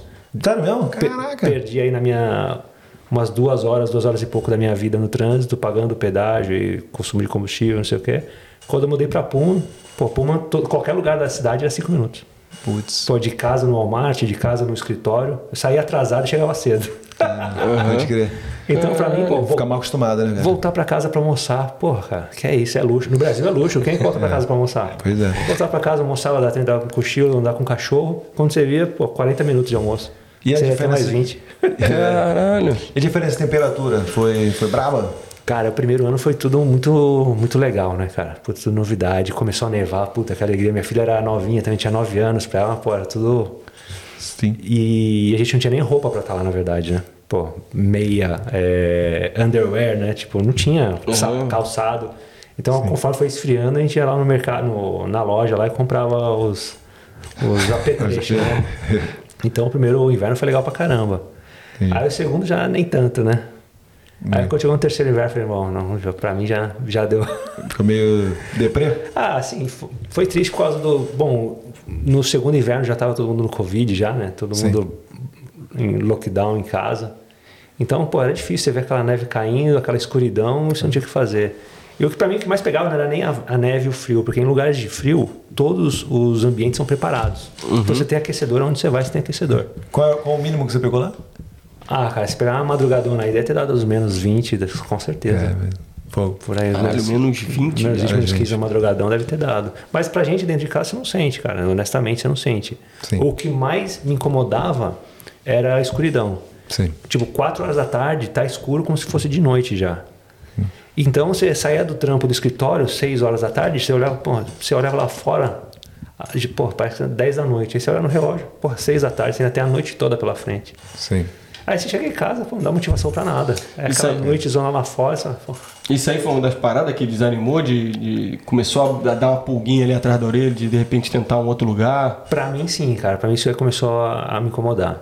Não era, como eu te falei, não era o frio. Era o, mu- o mood realmente do inverno. E não é uma coisa que você fala assim, ah, é um mêsinho, mês que vem tá bom, igual aqui. É. Não, cara. É, pô, é, Seis meses. É, no mínimo cinco meses ali você passa no, no inverno. Entre, na, na transição e no inverno em si. Pô, janeiro, cara, janeiro é brabo demais. Teve um dia, teve um domingo, que eu saí três vezes pra tirar a neve da calçada. Caraca. Cara, É, mas, bom, se o cara escorrega e se machuca na tua calçada, é, culpa. você, ele pode ah, processar. culpa. aham. Caraca. E, mas não tem, não tem uma alma na rua. Sim. Mas se Mas aconteceu. a culpa é sua. É. E aí depois, claro, se você não tira a neve de- da, da frente de casa, na segunda-feira, pra sair com o carro pra trabalhar, você não consegue também. Ah, também tem isso, é. Então, cara, Fazer de um jeito ou de outro tem que fazer. tem que fazer. Caralho, velho. Isso pra mim, pô, é- pô, era pesado, velho. Aqui, Sim. aqui você acorda de manhã e você fala, pô, será que eu vou pra praia? É. Será que eu, que rolê que será que eu vou no parque? Que rolê que, que eu vou dar? Mesmo que você não vai a lugar nenhum, mas você tem a opção de ir. Até no inverno, né? Sim. Isso pra, pra gente faz falta, mano. Pra mim faz. Porra, ve- o ve- até o verão aqui, né? Chega o verão quente pra caralho, aí chega. Aí fica ali, um, sei lá, alguns meses numa temperatura que a gente considera aqui frio, né? Mas, porra, daqui a pouco você já tem, já começa a se planejar pro. Exato. E, e o, o mood muda, né, cara? Tua, Sim, tua pô. vibe muda. Porque quanto mais frio, quanto mais escuro, não sei o quê, mais fechado você fica, mais encurralado em casa você fica, menos você se relaciona com as outras pessoas e mais difícil, mais difícil fica lidar com essa distância se você não tá no teu país, né? Se você não tá com a tua, tua família, se não tá com teus amigos. Agora, aqui, cara, beleza, você tá num fuso horário completamente diferente do do Brasil. Mas você tem uma vibe de estar um dia bonito. Se, se você gosta do, do- da vida outdoor, pô, você tem opção pra caramba. Porra, Você tá só, só Deus sabe a alegria que eu tive hoje de manhã, acordar e ver aquele sol, aquela temperatura, 20 grauzinhos. Porra, muito bom. Voltando de novo o verão. O Edgar me mandou um áudio. Tô indo aí, Gabriel. Hoje o dia tá bonito. É, hoje o dia tá bonito. Pô, lindo demais. O mood muda completamente. Porra, cara. só de não ter que usar casaco pra caramba e poder sair, fazer um churrasquinho lá de fora, dar uma Porra, pra, corridinha. pra mim, porra, eu que gosto de ficar de chinelo, se eu puder ficar de chinelo, eu fico de chinelo a vida toda. Camiseta porra. regata, mostrando uma lilinha. é, regata mostrando uma milinha, porra. É, é. Aí tem que sair, aí tem que botar tênis, botar É. meia, senão você vai ficar, pô, velho, aí dá até desânimo, né, É. velho? E o americano aí, te tratou bem? Você, foi, você achou. Como é que foi a adaptação nesse quesito, assim? Cara, eles sempre me tra- me trataram muito bem, sempre foram muito respeitosos assim com, comigo, sabe? Mas tem aquela distância, né? Tipo, É. ele e você, mas ele não te distrata, né? Sim. Então, pô, era, era nítido, né? Você ia, por exemplo, reunião da, da empresa lá no boliche, reunião de fim de ano. Aí tava lá os brasileiros e os indianos tudo misturado, jogando boliche, e os americanos na outra pista lá, sabe? Porque a gente geralmente fecha o boliche, né? Então a gente Sim. pega lá cinco, seis pistas pra nós, pra fazer a reunião de fim de ano. Sim. Então você via que eh, a movimentação não era muito natural entre os americanos e nós. Mas não que existisse nada contra também. É realmente questão, sei lá, cultural. Às vezes o cara se conhece também há mais tempo e tal. E o, nós e os indianos são mais dados, assim, a amizade, mais abertos, né? Sim. Então você chega, faz, tira uma onda, já faz uma piada mais. hum, já faz uma conversa mais pessoal e tal, e é tranquilo, né? Sim. O americano já é um pouquinho mais fechado, mas não que isso seja um. te distratar, não, mas é realmente é cultural. Como é que era o time lá da empresa lá, os engenheiros assim? Quais, quais, eram- quais eram as nacionalidades? Excelente pergunta, mais uma vez. Não, não, É o Eu já tinha pedido música no Fantástico. Agora já, porra, como é que eu faço? Não, não, não. Não, não, realmente é uma, é uma boa pergunta. Mais uma vez, um país de primeiro mundo. Sem pautinha. Sim, pô, pô, será tá com alguma coisa estranha? Um, um país de primeiro mundo, né? Com umas, as universidades mais top do mundo e tal. E no meu time de engenharia, o time que eu trabalhava, que era o time de comissionamento, de, de- a gente era cinco engenheiros e só tinha um americano. O resto era paquistanês, indiano, eu de brasileiro. Então, realmente, e, e se aumenta o leque Uhum. para o Brent, que é o grupo do, do, do, do grupo específico que eu trabalhava de, de SPS, pô, o número de estrangeiros era muito maior. Era muito maior. Americano dava para contar nos dedos, cara. Eu acho que tinha uns três ou quatro no máximo no nosso time. O resto era tudo indiano. Mas agora, se você for pro lado do é, grupo de staff, que é o grupo, de- o staff, na verdade, o staff de apoio, que é RH, pessoal de financeiro, não sei o quê, aí sim, você tem um montão de americano lá trabalhando. Tem Entendi. muito mais Sim, é mais específico para a área né, de, de engenharia e tal, né? Exato. Agora entra aí no seu assunto aí, vamos lá. Não, não, é, Tá na é- é, não, porque na verdade você fez certo mesmo, cara, porque tem tanta coisa pra gente abordar dos Estados Unidos também, né? É porque, pô, a gente é aqui na Austrália, né? Então, É, quer saber da Austrália? mas a quer gente, mas também, porra, é legal pra caraca saber, porra, principalmente você ficou lá, quanto tempo você ficou lá? Três anos, três anos e pouco. Até né? porque ele tem um cara rodado no mundo, né? Exatamente. Morou Europa, Estados Unidos e Austrália. Então ele sabendo de tudo isso, e Brasil, né? Claro, né? Então ele vai poder falar com propriedade as diferenças, né? É, Exatamente. na minha função eu era engenheiro de comissionamento, né? Uhum. Então eu viajava muito para fazer o comissionamento dos projetos que a gente executava, que a gente re- realizava. Então eu fui para Angola, fui para o Cazaquistão, fui para a Arábia Saudita. Então eu rodei bastante em diferentes países, sabe? E, Legal, eh, essa oportunidade que eu- quando apareceu essa oportunidade para a Austrália, muito engraçado também. Eu quando era moleque, tinha uns 12, 13 anos de idade, acho que a primeira vez que chegou a TV a cabo em casa. E eu tava vendo um, não sei se era Discovery Channel, um desses canais assim, e tava mostrando a diversidade da fauna e da flora aqui em Perth. Pô, eu fiquei encantado com aquilo. Falei, pô, bonito pra caramba e tal. Chamei minha mãe- pra assistir. Depois passou de novo, né? A programação de TV a cabo, pô, super repetitiva, né? É. Era, né, na verdade. Chamei minha mãe pra assistir, nós assistimos de novo, assistimos duas vezes. E eu fiquei encantado com aquilo, cara. De e, sempre ficou na minha cabeça. Aí eu estava trabalhando nesse, nesse grupo em 2018 lá nos Estados Unidos e tinha um comissionamento para fazer aqui na Austrália, aqui em Perth. E aí, eu, aí apareceu a oportunidade e tal, a gente a- a- organizar uma viagem e eu liguei para minha mãe e falei, pô mãe, adivinha onde eu tô indo? Eu falei, aonde? Eu falei, lá na, na Austrália. Pô, sério, que legal, e para onde você vai? Eu falei, eu vou lá para Perth. Pô, não acredito, que massa e tal, não sei o quê. Aí vim, passei 40 dias, voltei para os Estados Unidos. Aí voltei novamente em 2019, passei 40 dias, voltei para os Estados Unidos. E aí apareceu a oportunidade de vir em definitivo, né? Só que quando apareceu a oportunidade para vir definitivo, tava pô, aquela loucura de lockdown, Covid, não sei o que, os Estados Unidos Isso. abrindo a janelinha assim para o pessoal se movimentar internamente. E aí eu peguei umas férias. Falei, pô, não aguentava mais frio, neve, trancado em casa. Peguei umas férias. Fui pro Havaí com a minha família. Ah, pô, foi pro Havaí, não sei o que. Não. Peguei, pô, nos Estados Unidos eles deram auxílio Covid para todo o CPF, independente se a sua profissão ou seu trabalho foi impactado pelo Covid ou não. Então, tanto eu quanto a minha esposa, a gente recebeu esse auxílio do governo. Porra. E aí eu viajava muito com engenheiro de comissionamento, eu tinha um monte de milhas de viagem. Então, pô, juntamos tudo, eu falei, pô, partiu o Havaí, mano. Boa, partiu boa, o Havaí. Chegamos lá, curtindo lá, pô, solzão, praia top, não sei o quê. Milha, aparece a oportunidade de vir pra cá. O pessoal me contatou, não sei o quê. Aí falei, pô, já tinha aquele negócio de moleque, daquela imagem de Perth, né? Já tinha vindo duas vezes. Aí minha filha perguntou, pai, mas como é que é lá? Aí eu falei assim, você olha pela janela aí do hotel, é igual. É. Puta praia bonita, não sei o quê. É. Aí comecei, né, a discussão de vir, de não vir, aquela conversa dentro de casa e tal. Minha esposa nunca teve muito 100% certa, mas realmente ela topou por mim mesmo, né? Pela minha profissão, porque eu deixei de ser um engenheiro de comissionamento, assumi uma outra posição e é um novo desafio, né? E eu gostei, cara, eu gostei muito daquilo que eu vi quando eu cheguei, fiquei muito contente. A única coisa, por exemplo, Austrália, Perth em si é mais caro do que a cidade que eu morava. Pô, eu morava numa cidadezinha lá no meio do, das fazendas lá no, Sim. no estado de Washington. Então, se eu comparar o custo de vida lá com o custo de vida aqui, pô, lá é muito mais barato. Só que eu comparo o custo de vida aqui com o custo de vida, por exemplo, da Califórnia. Porque a Califórnia é muito mais caro. Então, acho que é pau a pau, cara. Não tem muito, assim, não foi um- uma desilusão com o custo de vida aqui, não. Ah, você pegou também um- uma época de inflação, porque a gente já teve até outros, é, outras pessoas participando do podcast falando que os preços aqui ficaram tipo, praticamente congelados por muito tempo, entendeu? E agora, quando veio a pandemia, esses preços aumentaram bastante, entendeu? Questão de aluguel, questão de comida, de tudo, assim, né? Tá bem caro. Até pra, pra gente aqui, a gente tá, tá se assustando. Você chegando agora teve essa impressão, mas em comparação, por exemplo, com Sydney, com Melbourne e tudo mais, ainda continua mais barato, né?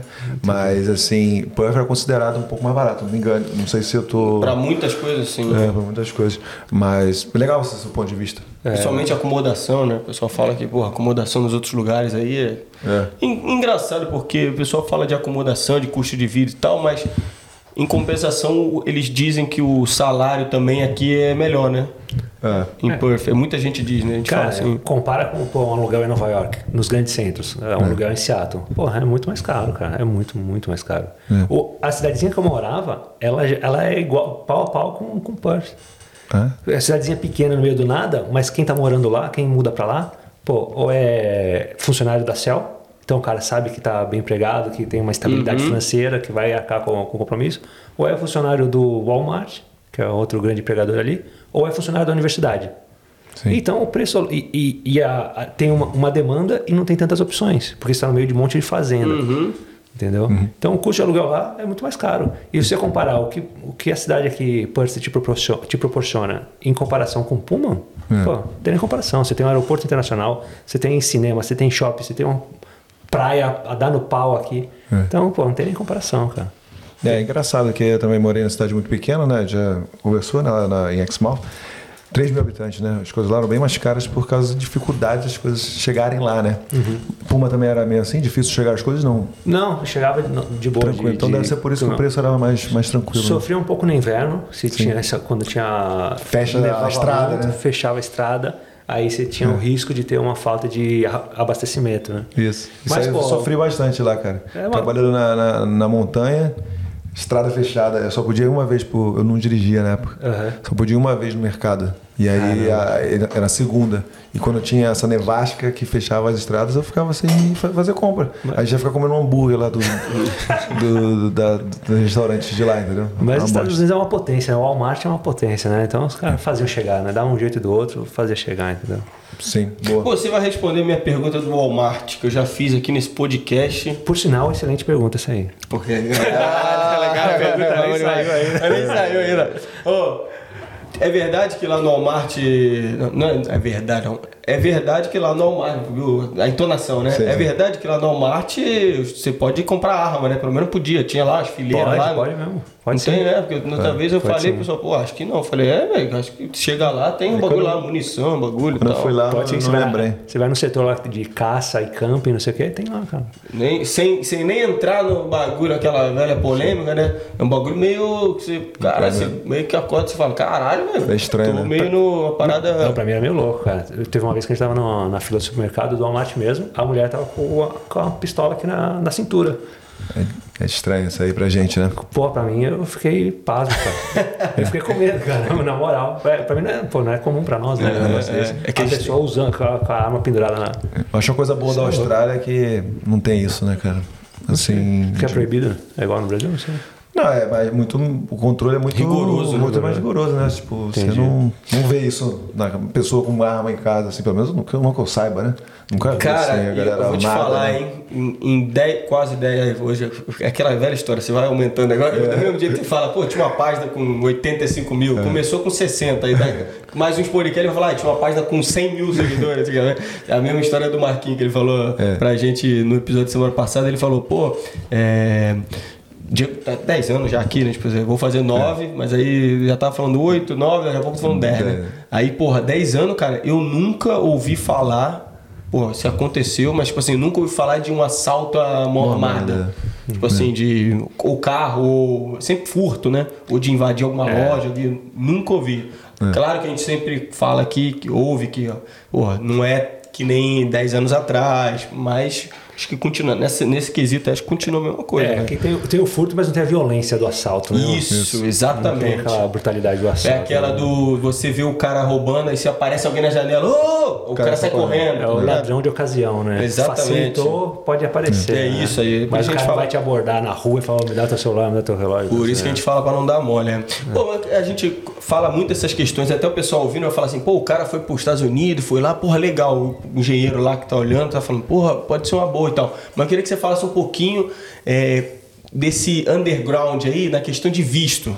Fizesse até uma comparaçãozinha, o visto que você foi para os Estados Unidos, se a empresa cuidou de tudo, normalmente eles fazem isso e tudo, você não se preocupa com nada. E para vir para a Austrália também, como é que foi essa questão aí? Excelente E como está obrigado. Muito obrigado, E excelente como, e como é que tá agora também, né? E como é que tá agora? Isso aí. Bom, é, nos Estados Unidos eu entrei nos Estados Unidos com visto L1, que é um visto de transferência. Ou seja, eu era funcionário da empresa em um escritório e fui transferido para o outro. Então eles fazem esse visto L1. O L1 ele te dá a possibilidade de trabalhar por dois anos no, no país e te dá a, a possibilidade de iniciar o processo de green card também. E a sua, a o seu dependente no visto, no caso a minha esposa, ela também pode trabalhar, só que ela precisa de uma autorização. Então não é só arrumar um emprego. Então primeiro precisa pedir autorização para arrumar um emprego, né? E bom, você tem todas as facilidades de residente lá, né? Bom, é, tinha todo o suporte que eu precisava, não, me preocupei com nada. Medicare, É. Isso é que é importante, né? Não, não, ter que ficar naquela pressão de visto, de se, se você tá tranquilo ali, não se preocupou muito, é, já tá valendo. E né? tinha a possibilidade de green card, você falou, né? Tinha a possibilidade Depois de, de iniciar. Quatro, Bom, por política da empresa, depois de um ano, eles já podem começar o processo de green card. O meu demorou dois anos para eles começarem o processo de green card. Só que aí, quando, aí teve o negócio do Covid, que aí postergou todos os processos, não sei o quê. Quando eles foram começar o meu, eu já tinha tido a oportunidade de vir para cá e acabou que abortamos o assunto, entendeu? boa. Aí veio pra cá com qual? Aí eu vim pra cá, por exemplo, como comentei com vocês, né? Em 2018 eu fui para os Estados Unidos e eu já tinha um projeto para vir fazer o comissionamento aqui. E eu precisava do visto para entrar aqui para trabalhar, porque eu estava vindo prestar serviço. Então eu tirei o visto 482. É, acho que é o Short Term Skill, alguma coisa. Uhum. Eu tava nesse visto aí também. Que é válido por quatro anos, né? Então eu tirei em 2018, ele venceu agora em 2022 e nós renovamos, tiramos um outro visto 482, só que agora por mais três anos, né? E durante esses três anos agora a empresa inicia o processo de PR. Boa. Então, O que, Ah, que você precisa? né? o que para que residente. O que que você precisa lá? Se o cara estiver no Brasil, já dá pra aplicar esse, pra esse, esse visto também, não? Cara, o cara, se o cara estiver no Brasil com formação em engenharia, ele tiver o inglês, fazer a prova de inglês e fizer o Sabe a nota, não? Ah, não vou saber de cabeça. Enfim, vamos lá. Vou colocar aqui nos comentários. É, coloca aí, coloca nos comentários. É, boa. Eu anoto de cabeça, não sei. O cara tem a prova de inglês, tem a experiência, ele faz o skill assessment Sim. e aí ele já pode vir com visto de trabalho, já de, De trabalho. skill. É. E menos de, sei lá, Por isso que eu quatro falo, anos se o cara, se o cara tem a formação de engenharia, que é uma, tem uma demanda muito grande, eu acho que não compensa ele jogar tudo pro alto e vir na. Vamos ver o que vai dar, não. É. O cara dá para ele se programar uns dois, três aninhos ali, fazer o inglês, fazer o skill assessment dele e vir já estruturado, com certeza que o cara não vai demorar para arrumar emprego. Legal. Absur- Então, certeza absoluta que o cara não vai demorar para arrumar emprego. Cara. Por exemplo, Dá uma, uma dica, não uma dica, mas só um- um- uma experiência que eu tive aqui, né? Eu cheguei para montar um time. Eu tinha. O meu grupo tinha cinco vagas de engenheiro. Eu contratei três engenheiros da Índia, um engenheiro da, da Colômbia e um engenheiro mexicano. Pô. Não consegui contratar Não. um engenheiro australiano. Caraca, você vê. Pô, e daqui a pouco tá resolvida aí a questão de residência, né? Você tem todos os direitos né, de um residente aqui, no momento? Não, eu não tenho acesso ao Medicare. Não tem acesso ainda? Não. Entendi. E Aí você, você- tem um, aí você tem, desculpa, Não, aí você é- tem um plano de saúde privado, né? Tenho, uso o BUPA. O BUPA. É. Boa. Não, é, você falou essa questão aí, pra quem não entendeu, né, de não conseguir é, contratar australiano, porque é todo mundo que você contratou, você já vai pro visto do 482 também. 482. E aí eles pedem meio que um.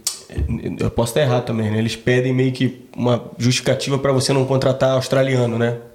Por- ou não. Não, é- é- pedem uma justificativa porque você está trazendo gente de fora, né? Isso. É, exatamente, é. É, de acordo com, a, com as skills que, que a gente está colocando, você, Você não- fala não um shortage, é isso aí, exatamente. É. Não, porque assim, nem- no meu caso, o, cara, o meu empregador teve que colocar a minha vaga né, disponível para algum australiano pegar. Exatamente, nos Entendeu? Estados nos Estados Se Unidos é o mesmo processo. É, se o australiano não pegar, aí você fala, ah, tá, tá beleza. Então não encontraram. Aí o cara coloca a tua vaga lá à disposição no mercado, tipo, tem que, tem que ter essa competência, essa competência, essa competência. Uhum. O nome começa com E, acaba com o de Gar. O cara tem que ser vascaíno. É, Quem- exatamente, qual você vê que vai exatamente, ter exatamente, exatamente. Não, tô brincando, mas é realmente esse é o processo. Para colocar, para pegar o PR ou o green card pelo sponsor, você- eles vão colocar a tua, teu, Tá vaga disponível para tua o australiano, para o americano. Se Sim. aparecer, vai aparecer o pessoal para entrevista, pode ser que não apareça ninguém, que é o mais comum que não vai aparecer. E aí sim eles podem dar início do. É a prova de que você está contratando esse cara porque você precisa. Exatamente. Aí você, por exemplo, o nosso caso aqui, a gente já tá na empresa, e aí o cara, claro que o cara não quer se livrar de você, então ele faz meio que um negócio pro, pra inglês ver, né? A gente Não. foi- no teu caso, não, você tá procurando o independente do. É, exatamente. Se você arrumasse australiano, então, pô, tá bom também, né? Muito mais fácil, muito, mais barato. É, também, né? exatamente. Porque É. o barato? custo de transferência, É, de visto, pô. de tudo. Aham. Porque, por exemplo, você começa o processo de visto da- desse funcionário, Ah, pô, é- tem todo o custo, né? Uhum. A transferência dessa pessoa, essa pessoa não vai vir sozinha, porque já é um engenheiro com perfil aí de alguns anos, então o cara é casado, talvez já tenha um filho, não sei o quê. Uhum. Você tem que bancar todo mundo, né, cara? Isso não é barato. Se eu achasse um australiano, pô, muito mais fácil. Entendi. Então, fora essa, essa questão do, do Puff, você está achando é, caro, assim? Você falou que gostava muito, viu lá na TV quando era mais novo, já tinha morado aqui uns 40 dias, né? Como é que tá nesse momento? Você, é isso tudo mesmo? Você está feliz nesse, aqui? O que, que você pode falar? Eu estou muito contente aqui, gosto bastante da cidade. É, que a gente comentou aqui em- an- antes em off, é, acho que o, a diferença de, de, de- do time zone aqui para o Brasil é, é muito grande e se acaba sentindo mais distante ainda do Brasil. Só que como eu saí do Brasil pô, há muitos anos, eu tenho meus amigos lá, tenho minhas raízes lá, pô, amo a minha terra, mas eu já sei lidar com essa distância, né? Então para mim é tranquilo. É, minha esposa ainda está sofrendo um pouco com essa transição, sabe? Com essa distan- principalmente com essa distância, né? Mas Inclusive, eu- vai mandar um beijo para a Wina aí. Beijão aí, querida. Tem perguntinha dela, tem perguntinha dela. É, ver. E da Mari, né? É, é da Maria mandou pergunta também, sabe? Não sei. A gente, a gente ver, tá, a gente tá segurando, tá que segurando o jogo aqui, porque também tem muita pergunta da galera É. Daqui a também. pouco a gente vai lançar, A gente né? vai lançar as perguntinhas. E aí também, senão a gente vai, vai ter que só passar e mandar um beijo, porque se É. a gente entrar em muito assunto também. Não, a minha esposa tá sofrendo um pouco com a adaptação. A minha filha, pô, quando ela chegou nos Estados Unidos, ela tinha, um, tinha um- uma barreira a se vencer, que era o idioma, né? Sim. Só que criança, cara, pô, pega assim. Quantos anos ela tinha? Ela tinha nove anos. Então, tipo, deu uns três, quatro meses, ela já tava voando, sabe? Inclusive é engraçado falar, que é importante falar que ela tem 13 anos e tem é a mais madura de todos nós aqui. Ela é mãe de todo mundo. Ela é mãe de todo mundo. É mais ela alta que eu. Oi? É que eu. É mais alta que o Gabrielino. e ela assim nas festinhas, ela que fica assim, tá todo mundo bem aí? Vocês estão tudo bem? Vocês estão se comportando direito? ela aparece de vez em quando, né? É a síndica, As a é síndica. síndica, que engraçado. Caralho. Muita gente boa. Aí, quando ela chegou nos Estados Unidos, apesar da, da, da barreira do idioma, a criança ela sente necessidade de socializar. Então ela vai vencendo meio que na marra e nas oportunidades que aparecem, né? Então em três meses ela estava co- completamente envolvida na escola, já estava conversando, não sei o quê. Agora, quando ela veio pra cá, ela já veio como uma teenager, né? Então, apesar de não ter a, a barreira do idioma, tem aquela barreira da personalidade. Sim. Pode não pagar mico, de não sei o quê, que o sotaque dela é diferente do sotaque do pessoal. E ainda assim, pô, ela não fala que ela é brasileira, ela fala que veio. De onde você veio? Ela veio dos Estados Unidos. Mas ela não fala que é americana, ela só fala que veio dos Estados Unidos. E Sim, sim. não deixa de ser mentira. não deixa de ser verdade. Dizer, não deixa de ser verdade, exato. E, então, tipo, ela tá se adaptando, mas eu vejo que ela tá cada vez mais integrada aqui com a sociedade, né? Jogando. Tá no Ela- time de vôlei, tá no time de basquete, tá na orquestra, não sei o quê. Só que a minha esposa já não. Minha espo- E a minha esposa é uma pessoa que sente necessidade de socializar. Sim. Entendeu? Ela é uma pessoa que, pô, muito talkative, né? Fala pra caramba. Quando ela sai de casa, parece sair uma multidão. É, e, então, tipo, sente essa necessidade de estar com, com gente, de estar conversando, de estar convivendo. E isso né, são passos, né? Aí, pô, e também pô, são seis meses que nós estamos aqui, não dá pra exigir muito, né? E É, também leva, leva tempo também, né? Sabe, a Maria, ela em algum momento assim achou que ela poderia ter se, o pessoal brincar com ela, fazer bullying por ela ser brasileira ou por ela ter um sotaque diferente ou não? Porque só, essa é uma curiosidade minha na questão, porque eu não sinto, né, é, normalmente, mas é, lá na, como ela é te- teenager, né, como ela ainda é muito jovem, como é que é nessa fase? Ela, com, com- ela com- tipo reclama de alguma coisa com você? Não, ela nunca mencionou nada quanto a bullying, assim. Nunca mencionou nada. Quando tá naquela comunidade dos jovens australianos, né? Isso. É, não, ela nunca comentou nada. Porque eu acredito que o australiano desde pequeno ele está muito acostumado com essa multiculturalidade, né? Eu também acho. Então é só uma curiosidade minha, assim, porque a gente vê muito nos seriados, né? É, todos os temas de seriados americanos é sobre isso, né? Só bullying, bullying, bullying, bullying. bullying. Fala, É. porra, não é possível que a vida lá seja assim. Ela lá teve alguma coisa assim? Algum... De episódio de bullying, não. É. Na verdade, não, ela nunca comentou nada, não. Também nunca percebi nela assim de ah, não quero ir na escola, não Sim, quero sim. falar com essa pessoa. Uhum. Sempre vi ela sempre bastante amistosa. Então, acho que se tivesse enfrentado algum episódio desses, a criança começa a, a criar uma, uma resistividade de, de, de conviver com as pessoas. Né? E não, ela tava sempre foi, super Porque acho que ele- o, o americano cria, obriga a gente a ter essa visão, né, de lá, né, que lá a escola é um inferno, né? Você não consegue ter paz. E todos os assuntos abordados em seriados, filmes, tudo, é, E- pessoal- a criança não tem paz, né? E outra coisa, a gente importa muita pauta americana. Isso, ah, Toda isso hora a é. gente importa a pauta americana pro Brasil, tá ligado? Tem coisa que às vezes não tem nada a ver, É. tipo, uma cultura de- totalmente diferente, e a gente quer, sei lá, criar essa, essa audiência, tá ligado? É. Quer dar ibope É, pra que isso. vem. Uma- Mas uma coisa muito interessante, principalmente na escola nos Estados Unidos, é que eles dão muito valor para a comunidade em si. Entendeu? Então todos os alunos lá eles oferecem a parte de voluntariado. Então o, cara, o molequinho vai ser voluntário na, na cozinha durante o intervalo. A minha filha ela foi voluntária para apontar lápis da criançada mais nova. Então tem todo esse e, e o voluntariado conta também nas avaliações para você entrar na universidade, entendeu? Então tipo você vê que é uma coisa muito comum isso aí. Eu acho que isso é um pouco falta falta um pouco disso também no, no Brasil, sabe? Do cara ser pensar mais como comunidade do que pensar no, no indivíduo pró- no indivíduo em si, entendeu? Entendi. E acho que essa é uma experiência muito boa que nós tivemos lá. E aqui também, cara, aqui eu acho que a, a escola preza muito pela comunidade. É, Eu eu acho também muito interessante. percebo esse negócio. e Eles, é, eles fazem muito essa pressão, não pressão, né? Eles incentivam muito de você fazer isso, né? Você, Não, trabalhar, o- ser voluntário. E o fato do, do- um terço da população aqui ser de pais ou então ter background de outro país também Exato. ajuda nisso aí, né? Evita esses conflitinhos assim, né? Exato. É, ô, vamos começar a perguntinha aí, velho. começar a perguntinha, Tem muita então? coisa, velho. É. se você. Eu fiz um cálculozinho assim de quanto tempo a gente gastar pra fazer cada pergunta. É. Vai dar. Então, vamos para. Gabriel. Ele tá, tá se preparando ainda. Tem muita, porque tem muita coisa ali que a gente pode entrar no negócio É, e vamos, vai... vamos chamar as pessoas que realmente entendem, não dos cabaços que, não, é. que, Cara, eu, que só, nem a gente que não sabe de nada. E também tem muita zoeirinha cultural também. É. né? Eu já quero cortar, responder metade das perguntas. É. Quando, pô, de fio terra, nós vamos falar. E tem uma outra perguntinha de eletricista mexe com força. É. Alan, seu traíra. Isso aí eu te off. Que em tem. off. Alan, um parceiro meu aqui, que, pô, vocês conhecem o cara. Você conheceu ele no Sul são dias atrás, o cara imita o indiano como ninguém, mano. Já esse Ele é o ma- marido da Bianca. Porra, esse É, cara. ele- mora no esse, mano, essa, essa imitação, velho, não é possível. Isso aí é sacanagem. É, né? é, o cara imita o indiano falando inglês, né? É, né? Mano, é sempre, não, é, não é aquela que vai, caralho, é bom. Não, Parou de. Não, é aquela que eu fiquei Cara, pensando quando eu fui embora. é, eu fui embora e falei assim, caralho, como é possível? Aí, aí daqui a pouco eu parei em casa e fiquei assim, ó. Língua no céu da boca. Você fica treinando. Escrevi a tarefa, não deu, não deu. Eu falei, não, não tem como, é caralho, velho. Muito foda, muito foda, muito foda. Um abraço, Alan. Tamo junto. Boa. É, nós valeu. Vamos, Gabrielino, como é que estamos aí? Tá preparado, meu amigo? Primeira Moleque é brabo, hein? Pergunta O brabo tem nome. Novo apelido dele agora é Rei do Picote. Rei do picote. É, Rei do Picote. Não, Gabriel? Corta, corta, corta. Corta, corta, corta. Corta e corta. Exatamente. Vamos lá, vamos Primeira lançar a primeira pra gente começar. Ih, já começamos, já. Essa daí eu não sei o que é. Vamos lá. Vamos fazer uma coisa original aqui hoje? Vamos fazer uma coisa original aqui hoje? Ah. Né? Inédita, na verdade. Inédita, Original, inédita. inédita. Nós vamos pedir pro convidado ler a pergunta pra ele. É, galera do Spotify aí, ó. Galera do Spotify, vem pro YouTube. Vem pro YouTube, Dá boa, um boa. like aí pra gente.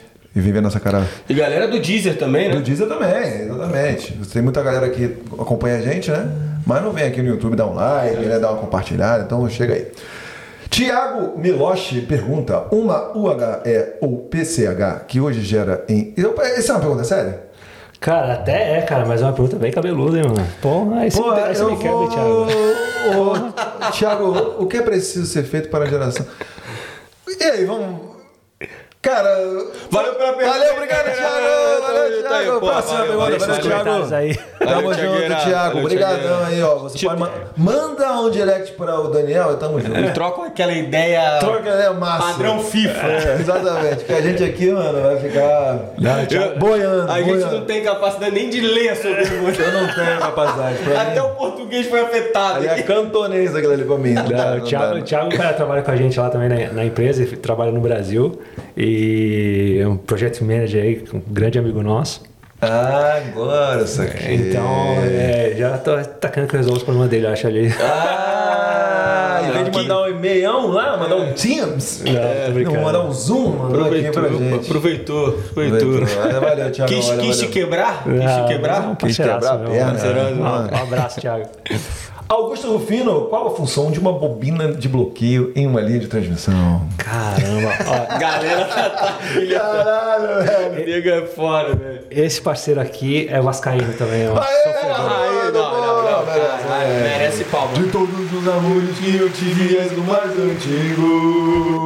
Salve, salve, sa- sauda- saudações vascaínas. Olha, saudações Augusto. Augustão. Obrigadão aí, cara. A sua, sua per... Que pergunta foda. Que pergunta De- bacana. Desde quando eu comecei a salvar, eu falei, caralho, esse- olha a pergunta desse maluco. Esse cara, esse aí cara é diferenciado. Esse cara é né? diferenciado. Excelente um pergunta. gosto. Excelente É isso aí. pergunta. Vamos lá. Cara, Ele vai, vai responder? Vai responder? eu tenho certeza que você fez essa pergunta, eu tenho certeza que ele já sabe a resposta. Ah. né? Mas tá de sacanagem aqui comigo. Mas, pô, a bobina de bloqueio em uma linha de transmissão é usada na parte de teleproteção, no, no, no carrier, né? Pra fazer o bloqueio de, de alta frequência. Mas tá aí, ó, Respondeu sucinto. esperando, esperando você aí no WhatsApp pra gente fazer uma resenha, te explico isso aí direitinho. Ah, boa, boa, Gustavo, tamo Chama na junto. chama na xincha. Ó, ó, Gabrielino, vo- volta a primeira pergunta, Gabrielino. Volta a primeira pergunta. Volta a primeira pergunta. Volta a primeira, volta a primeira, volta a primeira. Essa aí, ó, é do é, a outra, outra, outra. Olha lá. Vamos lá então. Você, você consegue, você quer falar alguma coisa dessa pergunta aí ou a gente. A pergunta! Tá zoando, porra. Não, tá zoando não, Não, pô. essa pergunta é séria. É de É sério? um- Sério, é uma usina hidrelétrica, uma pequena central hidrelétrica que hoje gera em 50 Hz. O que é preciso ser feito para a sua geração ser em 60 Hz? Mas já tem uma coisa errada aí, né? Que o Brasil, o sistema do Brasil é tudo 60 Hz, né? Aqui na Austrália é 50 Hz. Cara, sei lá, ele pode usar, uma, sei lá, reduzir um inversor de, fre- inversor de frequência ou trocar todas as máquinas de geração dele para 60 Hz, sei lá. Boa, boa. É um estudo mais específico. Traduzindo! Traduzindo! Se vira! vai lá, vai lá. Vamos pra próxima, vamos pra próxima. Sai, sai daí, juvenil. Caralho, gostei dessa daí. Maneiro, esse Instagram. Gostei, bacana, gostei, gostei. Tu conhece? Conheço o o Miguel, jogava comigo na, na Itália. Um Sai parceiro. daí, juvenil. Gostei da pergunta. Gostei do nome da página. Grande jogador. Para ser o melhor engenheiro elétrico daí, é obrigatório o currículo de grande goleiro e grande parceiro? Aê, Ah, um Parceria. Essa aí tava no visto dele. No visto lá, o cara, o, prof- o maluco da empresa colocou. Pra você pegar a vaga, você tem que agarrar pra caralho. E ser Você parceirão. tem que ser parceiro. Na verdade, os caras não precisavam de engenheiro, eles precisavam só de goleiro pro campeonato interno, eles vão contratar. já é um plus aí, já é um. Grande garoto. Qual é o nome do cara? Miguel. Valeu, Miguel. Valeu, Miguel. Obrigadão aí, Tamo cara. junto. Claudemar mandou uma mensagem pra gente aí essa semana. Pô, valeu aí, meu querido. Vale a pena chegar e pegar qualquer trampo ou já procurar trampo na área, mesmo que demore mais? Isso aí você falou. É, eu comentei isso antes, claro, tudo depende de quão estruturado você chega aqui. É. Você chegar com uma graninha no bolso que dá pra você segurar e fazer o estudo de mercado e tal, pô, beleza. Se não, mano, você tem que se jogar, arrumar o subemprego aí pra ganhar a grana e depois procurar trabalhar na área. Mas é que eu te falei, se o cara tem o currículo de engenheiro ou tá finalizando engenharia no Brasil, pô, não se desespera, cara. Faz um, um planejamento aí a médio prazo e vem estruturado. Vai cortar caminho. É. Não, vai da sua ansiedade de sair também, né? Do país, né? Tipo assim, se tiver um tempinho a mais aí pra, como você falou, né? Se organizar, se estruturar, fazer o skill assessment, aplicar pro visto correto já vir aqui com uma- uma- um emprego já numa situação boa, beleza. Mas assim, pode demorar um pouquinho mais, mas você já vem. É, que nós né? estamos falando do cara chegando aqui num, num subemprego aí, É. nos seus 50, 60 conto, pro cara chegar aqui com um engenheiro, não sei o quê, ganhando 130 no mínimo, mal empregado, 130. Boa. Então, tipo Tem- assim, eu recomendo o canal uma segurada. É. Isso aí foi aconteceu com um amigo meu lá de Brisbane, meu grande amigo Pedro, engenheiro elétrico também. Ele veio Engenheiro pra... eletricista. Eletricista, Eletricista, engenheiro eletricista. Agora ele sai falar, vou pegar ele. Aí ele, ele também ele trabalhava na Petrobras, fez daí isso aí, teve a, é, a calma de procurar uma agente de imigração e veio pra cá já com visto, com emprego e tudo mais. Então é isso aí, Claudemar. Grande Claudemar, lembra do Claudemar?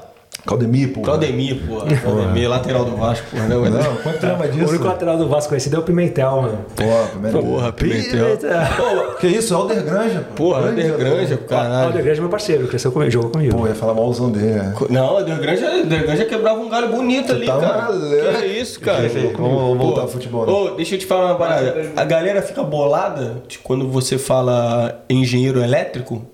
O cara que trampa, que é engenheiro eletricista, ele fica bolado se falar isso, pô, porra, né? Não sei o que, não é isso, não, é engenheiro. Cara, eu nunca vi ninguém dando esporro por causa disso, não, cara. É Nunca tipo vi. assim, normal, entendeu? É, Não, que- é bom, não, né? Se o cara ficar bolado é que tem algum problema na família, um problema Não, tá ligado, particular. tá ligado que tem gente que fica bolado quando fala que tu chamou Ah, a tua mas profissão. é obrigado, né, É, gente? sim. Elétrica né? é tudo aquilo que é movido a energia elétrica, né? Então, carro elétrico, motor elétrico. Carregador mas elétrico. Mas Ah. engenheiro é eletricista. Ah, entendi agora. Agora, agora faz muito mais sentido, Viu? né? Porque eu tô dizendo que você Carregador. tem. É, tá, tá produzindo eletricidade aí. Você como tá- se fosse dar um Carregador. choque em você. Ah, entendi. Por isso que não. não pode. Carregador. Carregador. Próxima pergunta. Vai aí? Ah lá, ó, ó, ó, ó, ó. Engenheiro. Tá vendo? Qual que é o nome dele? Esse aqui é o Luiz Henrique Bet. Luiz Henrique Bet. Ah, tava Ele tá dando aquela lição pra gente. Esse é- Engenheiro eletricista. Engenheiro elétrico é o que dá choque. Exatamente. Queria mandar um abraço pra ele, que tá meio chateado esses dias, palmeirense fanático. Pô, aí porco Putz. perdeu aí. Pô, Palumbeira também ficou bolado. Palumbeira ficou boladão também, Pô, né? fiquei boladão também. Fiquei boladão. Não, eu também fiquei bolado, mas. Mas tá de boa, galera do, do, do Furacão também, parabéns aí. Por favor, ganha do Flamengo. Obrigado.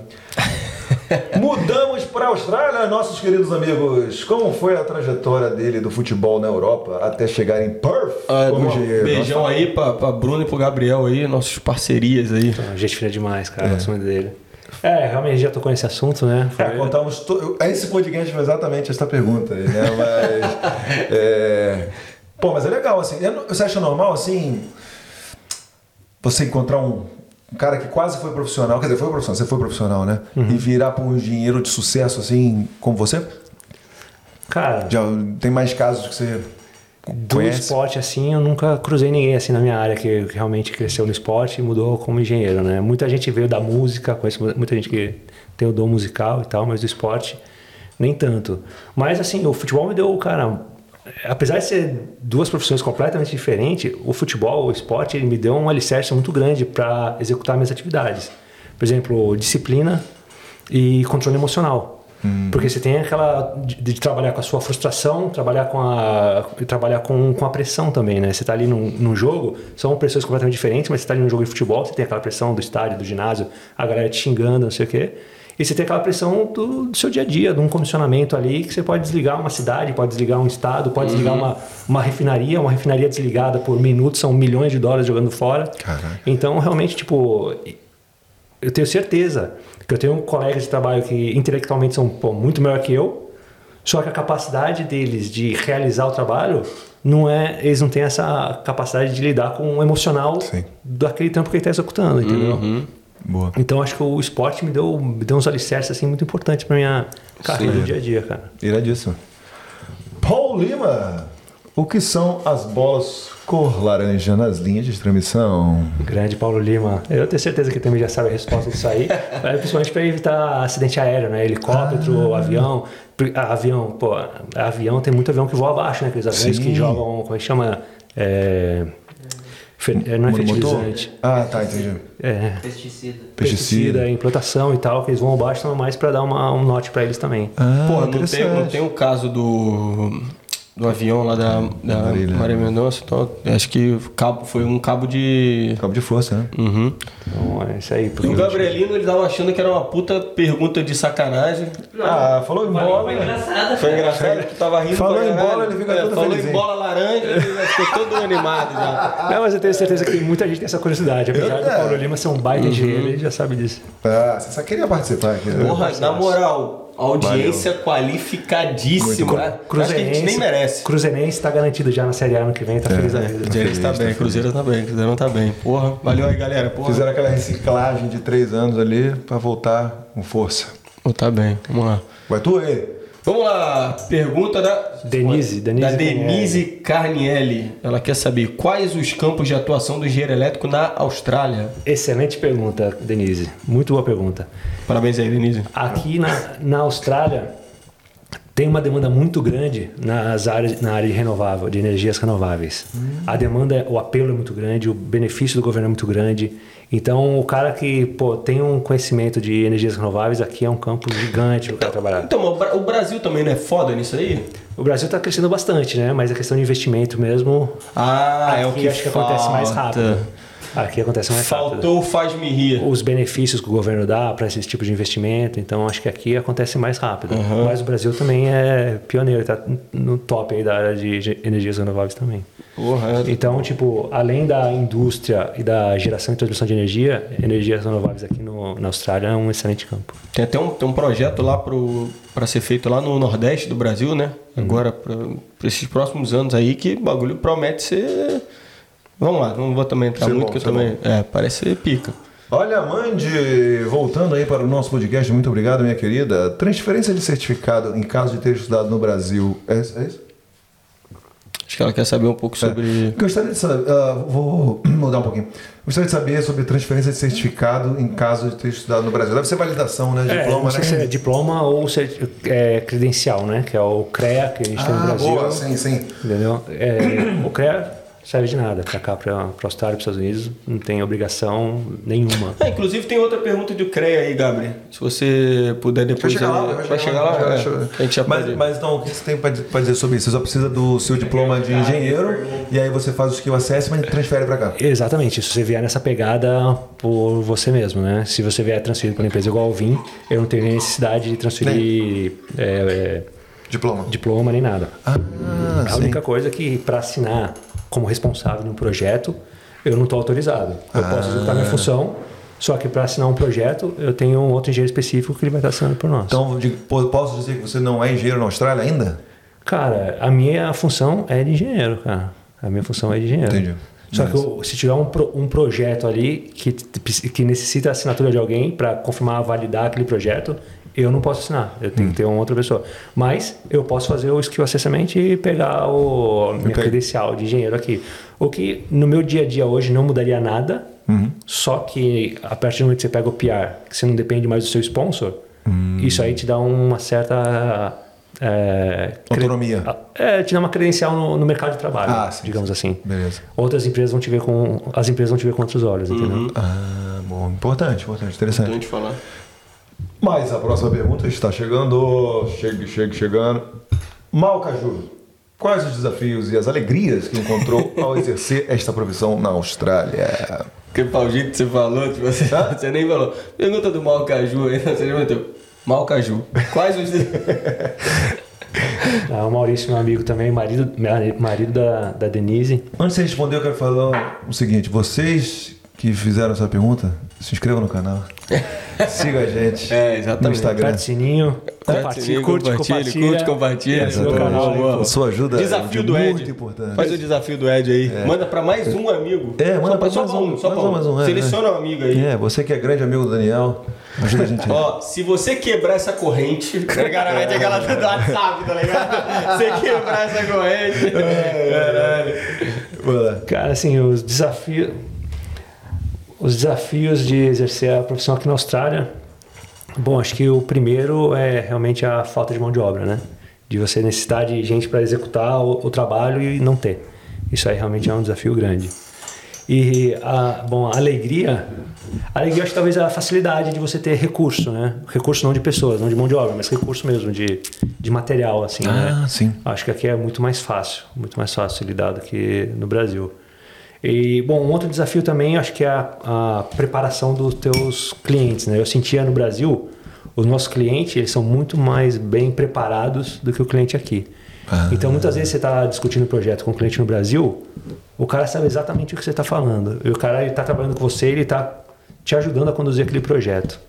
Aqui não. Aqui muitas vezes eu sinto que você está remando sozinho, porque o cara não tem conhecimento. Caramba. Então, eu acho que esse é um outro desafio que, que a gente tem também. Boa. Iradíssimo. Obrigado, Maurício, pela pergunta. Excelente resposta também. Valeu. Mauricião. Um abraço aí. Mauricião, da- qual, qual time? Qual time? Ah, o Maurício não é um cara muito ligado Liga no muito, não. futebol, não. não. A gente pode fazer é, perguntinha e o time do cara. Boa, boa. Ah, esse, é- esse aqui é palmeirense, esse aqui tá Esse é triste. palmeirense? Ah, isso aí também faz parte da família, hein? Esse aí é. família faz daquele grande ator. Que mexe com força. Que eu vou. Tá vendo? Esse é meu irmão gêmeo, Arthur Rocco. Ah, Arthur Rouco, grande. Pô, gostei da foto, maneira. Estileira. Estileira. Estileira. Engenheiro elétrico mexe com força, não? Elétrico, não. cara é o elétrico pode ser, mas eletricista não. Responde aí. O engenheiro eletricista mexe com jeito. Ah, Lelé. e ele, ele também seguiu. Ele virou engenheiro também? Não, não. Ele trabalha na área de ciências. Bom, ele se formou na área de ciências políticas, né? Ah, tá. Tá finalizando o doutorado dele. Hoje ele mora na, voltou para Itália, né? mora na Itália com a esposa e com a filha. Legal. E é, Ele é- jogava em que posição? cara, no futebol de campo ele era zagueirão Né. e no salão ele era o back, né? De fixo, jogava de fixo. Bacana. Show de bola. Pô, ciências políticas também é um bagulho que Cara, me agrada, mano. Esse aí jogou com o Ricardo Oliveira no- na Ah, Portuguesa é. de Esportes, na São. Paulo. Porra, aí sim. Tá, piseira. Ele era top. Ricardo Oliveira eu queria que tivesse vestido a camisa do Vasco antes de se aposentar, mas não vai rolar, não. Agora aposentou, Pô, né? agora também é sacanagem. Agora não. Agora já não dá mais, né? Já basta o Nenê com 70 anos lá, tá bom? Obrigado pela pergunta, Arthur. Mais uma aí, ó. Você Aí, sempre ó. sonhou em ser engenheiro? Como fez a transição para a carreira internacional? Ah, essa aí nós respondemos Tá antes, né? respondendo. Valeu, valeu. Pô, você é curiosão também, Arthur. Você sabe, pô. Brincando, cara. Te amo, beijo. Fala que é bonito, bonito pra caramba, né? Ele é no meu nariz dele um pouquinho maior que o meu, cara. Ah, é? Acho que ia dar mais trabalho aqui pra produção pra cortar. Boa, boa, boa. Vamos lá, vamos lá. Próxima perguntinha do nosso querido Renato. Tá querendo saber, tem como ver jogo do... Não, não, não, não, não, não. Mandou a pergunta do Flamengo junto com meus amigos. Vascaíno, pô, Renato, aí você me quebra. Aqui é proibido. Proibido. Isso é crime contra... É censurado, né? Censurado. É, tem como ver jogo do Flamengo daí? Acho que até tem, né? Você acompanha? Eu não acompanho muito, não, cara. Acompanho só do Santos mesmo, do Flamengo, assim. Não... Tu, tu acompanha? Tu chega acorda vezes, de vez em quando, três da manhã pra ver jogo? Ah, não, às três da manhã eu não acordo, não, cara. Eu vejo no dia seguinte. Mas, por exemplo, o Santos tá, joga no domingo, no fim do dia lá, pra nós já é segunda de Sim. manhã, então dou uma olhada e tal. Quando joga segunda-feira à noite lá, de terça-feira de manhã, dou uma olhada e tal. Tu bota no YouTube a tela assim, cortada Nada, assim, né? nada, acompanha aquele no Globo.com lá os lances e tal, ah, mas tá. assistir, assistir não tem como, né? Você tá no, da pegada do trampo já. Sim, sim, sim. sim. Coloca Não, no justo, Globo.com, justo. vendo só os toques. Justo, justo. Vai lá, Edgol. Marcos Beral. Aí é mais fácil você acertar a MOT do relé? Justifique. O que, que é isso aí, cara? Cara, Traduz primeiro, Oi, né? Era Pelé ou era Relé mesmo? Acho que eu falar do Pelé, cara. Não, o relé é um, é um, nome gíria. aí gíria. popular dos equipamentos que a gente, que a empresa que eu trabalho produz. Ah, cara. E a mote é como que, que ela vai ser feita, né? Tipo, qual vai ser a especificação técnica da, daquele equipamento, né? Entendi. E isso aí para nós, por exemplo, quando você não está nos Estados Unidos, que você trabalha num, num escritório remoto como a Austrália e o Brasil, a gente coloca o pedido na fábrica com a especificação, que é essa MOT. Ah. Se aquela especificação não tiver certa, pô, o cara já produziu, já mandou para o Brasil ou para a Austrália. Se o, o equipamento chegar aqui com a especificação errada, pô, você está na roça, irmão. Porque você já demora tipo uns dois meses para receber o equipamento, ou o projeto está rolando, você chegou com o equipamento que chegou aqui é o equipamento errado. Então você tem que ter um cara para fazer a, a MOT, um cara para revisar, o outro para certificar, porque você tem que estar certo exatamente do pedido que você está colocando. Caraca. Então, Mais fácil? Cara, eu não vou. Eu acho que é a mesma dificuldade que tem no Brasil.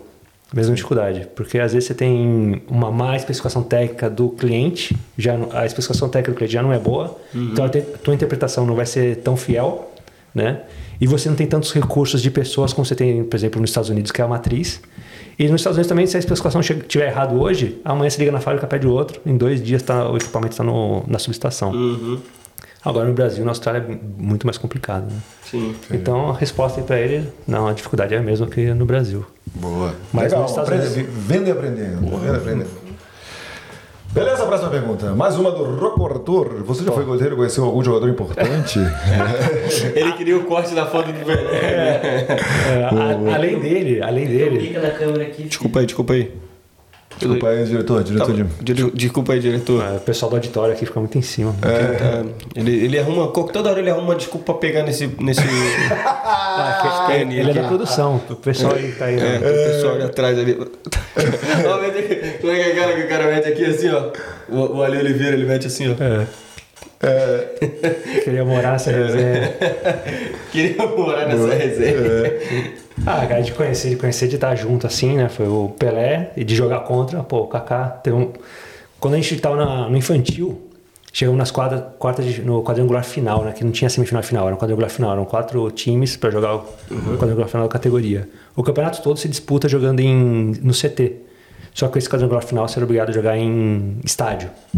Caramba, jogou Santos e São Paulo na Vila Belmiro. Pô, Aí. Aí eu falei assim, não, pô, ter que fazer o meu DVD, né, mano? Contratei um cara pra fazer a, a filmagem do jogo, né? Falei, pô, imagina umas defesas aqui na vila e tal. 4x0 pro São Paulo. Putz. E eu, o goleiro do Santos. Pô, vou botar o quê no meu DVD? Eu tô em 4 jogos. Mas aí acabou o jogo, aquele, pô... Acho que foi até a nossa estreia no quadrangular final. 4x0 pro São Paulo, aquele nosso vestiário, pô, aquele clima de velório. Aí tá o Kaká e o goleiro do São Paulo. Pô, cara, nós fomos falar com o cara lá que tava filmando o jogo, ele falou que você contratou ele. A gente queria a fita do jogo. Inclusive, Inclusive, para sua surpresa, Gabrielino. Para sua surpresa, Bata o vídeo a gente jogo aí. tem essa, essa foto aí. Bota, Bota aí, aí, Gabrielino, bota pra aí. gente. Não, não tem, não tem. Próxima pergunta, Gabrielino.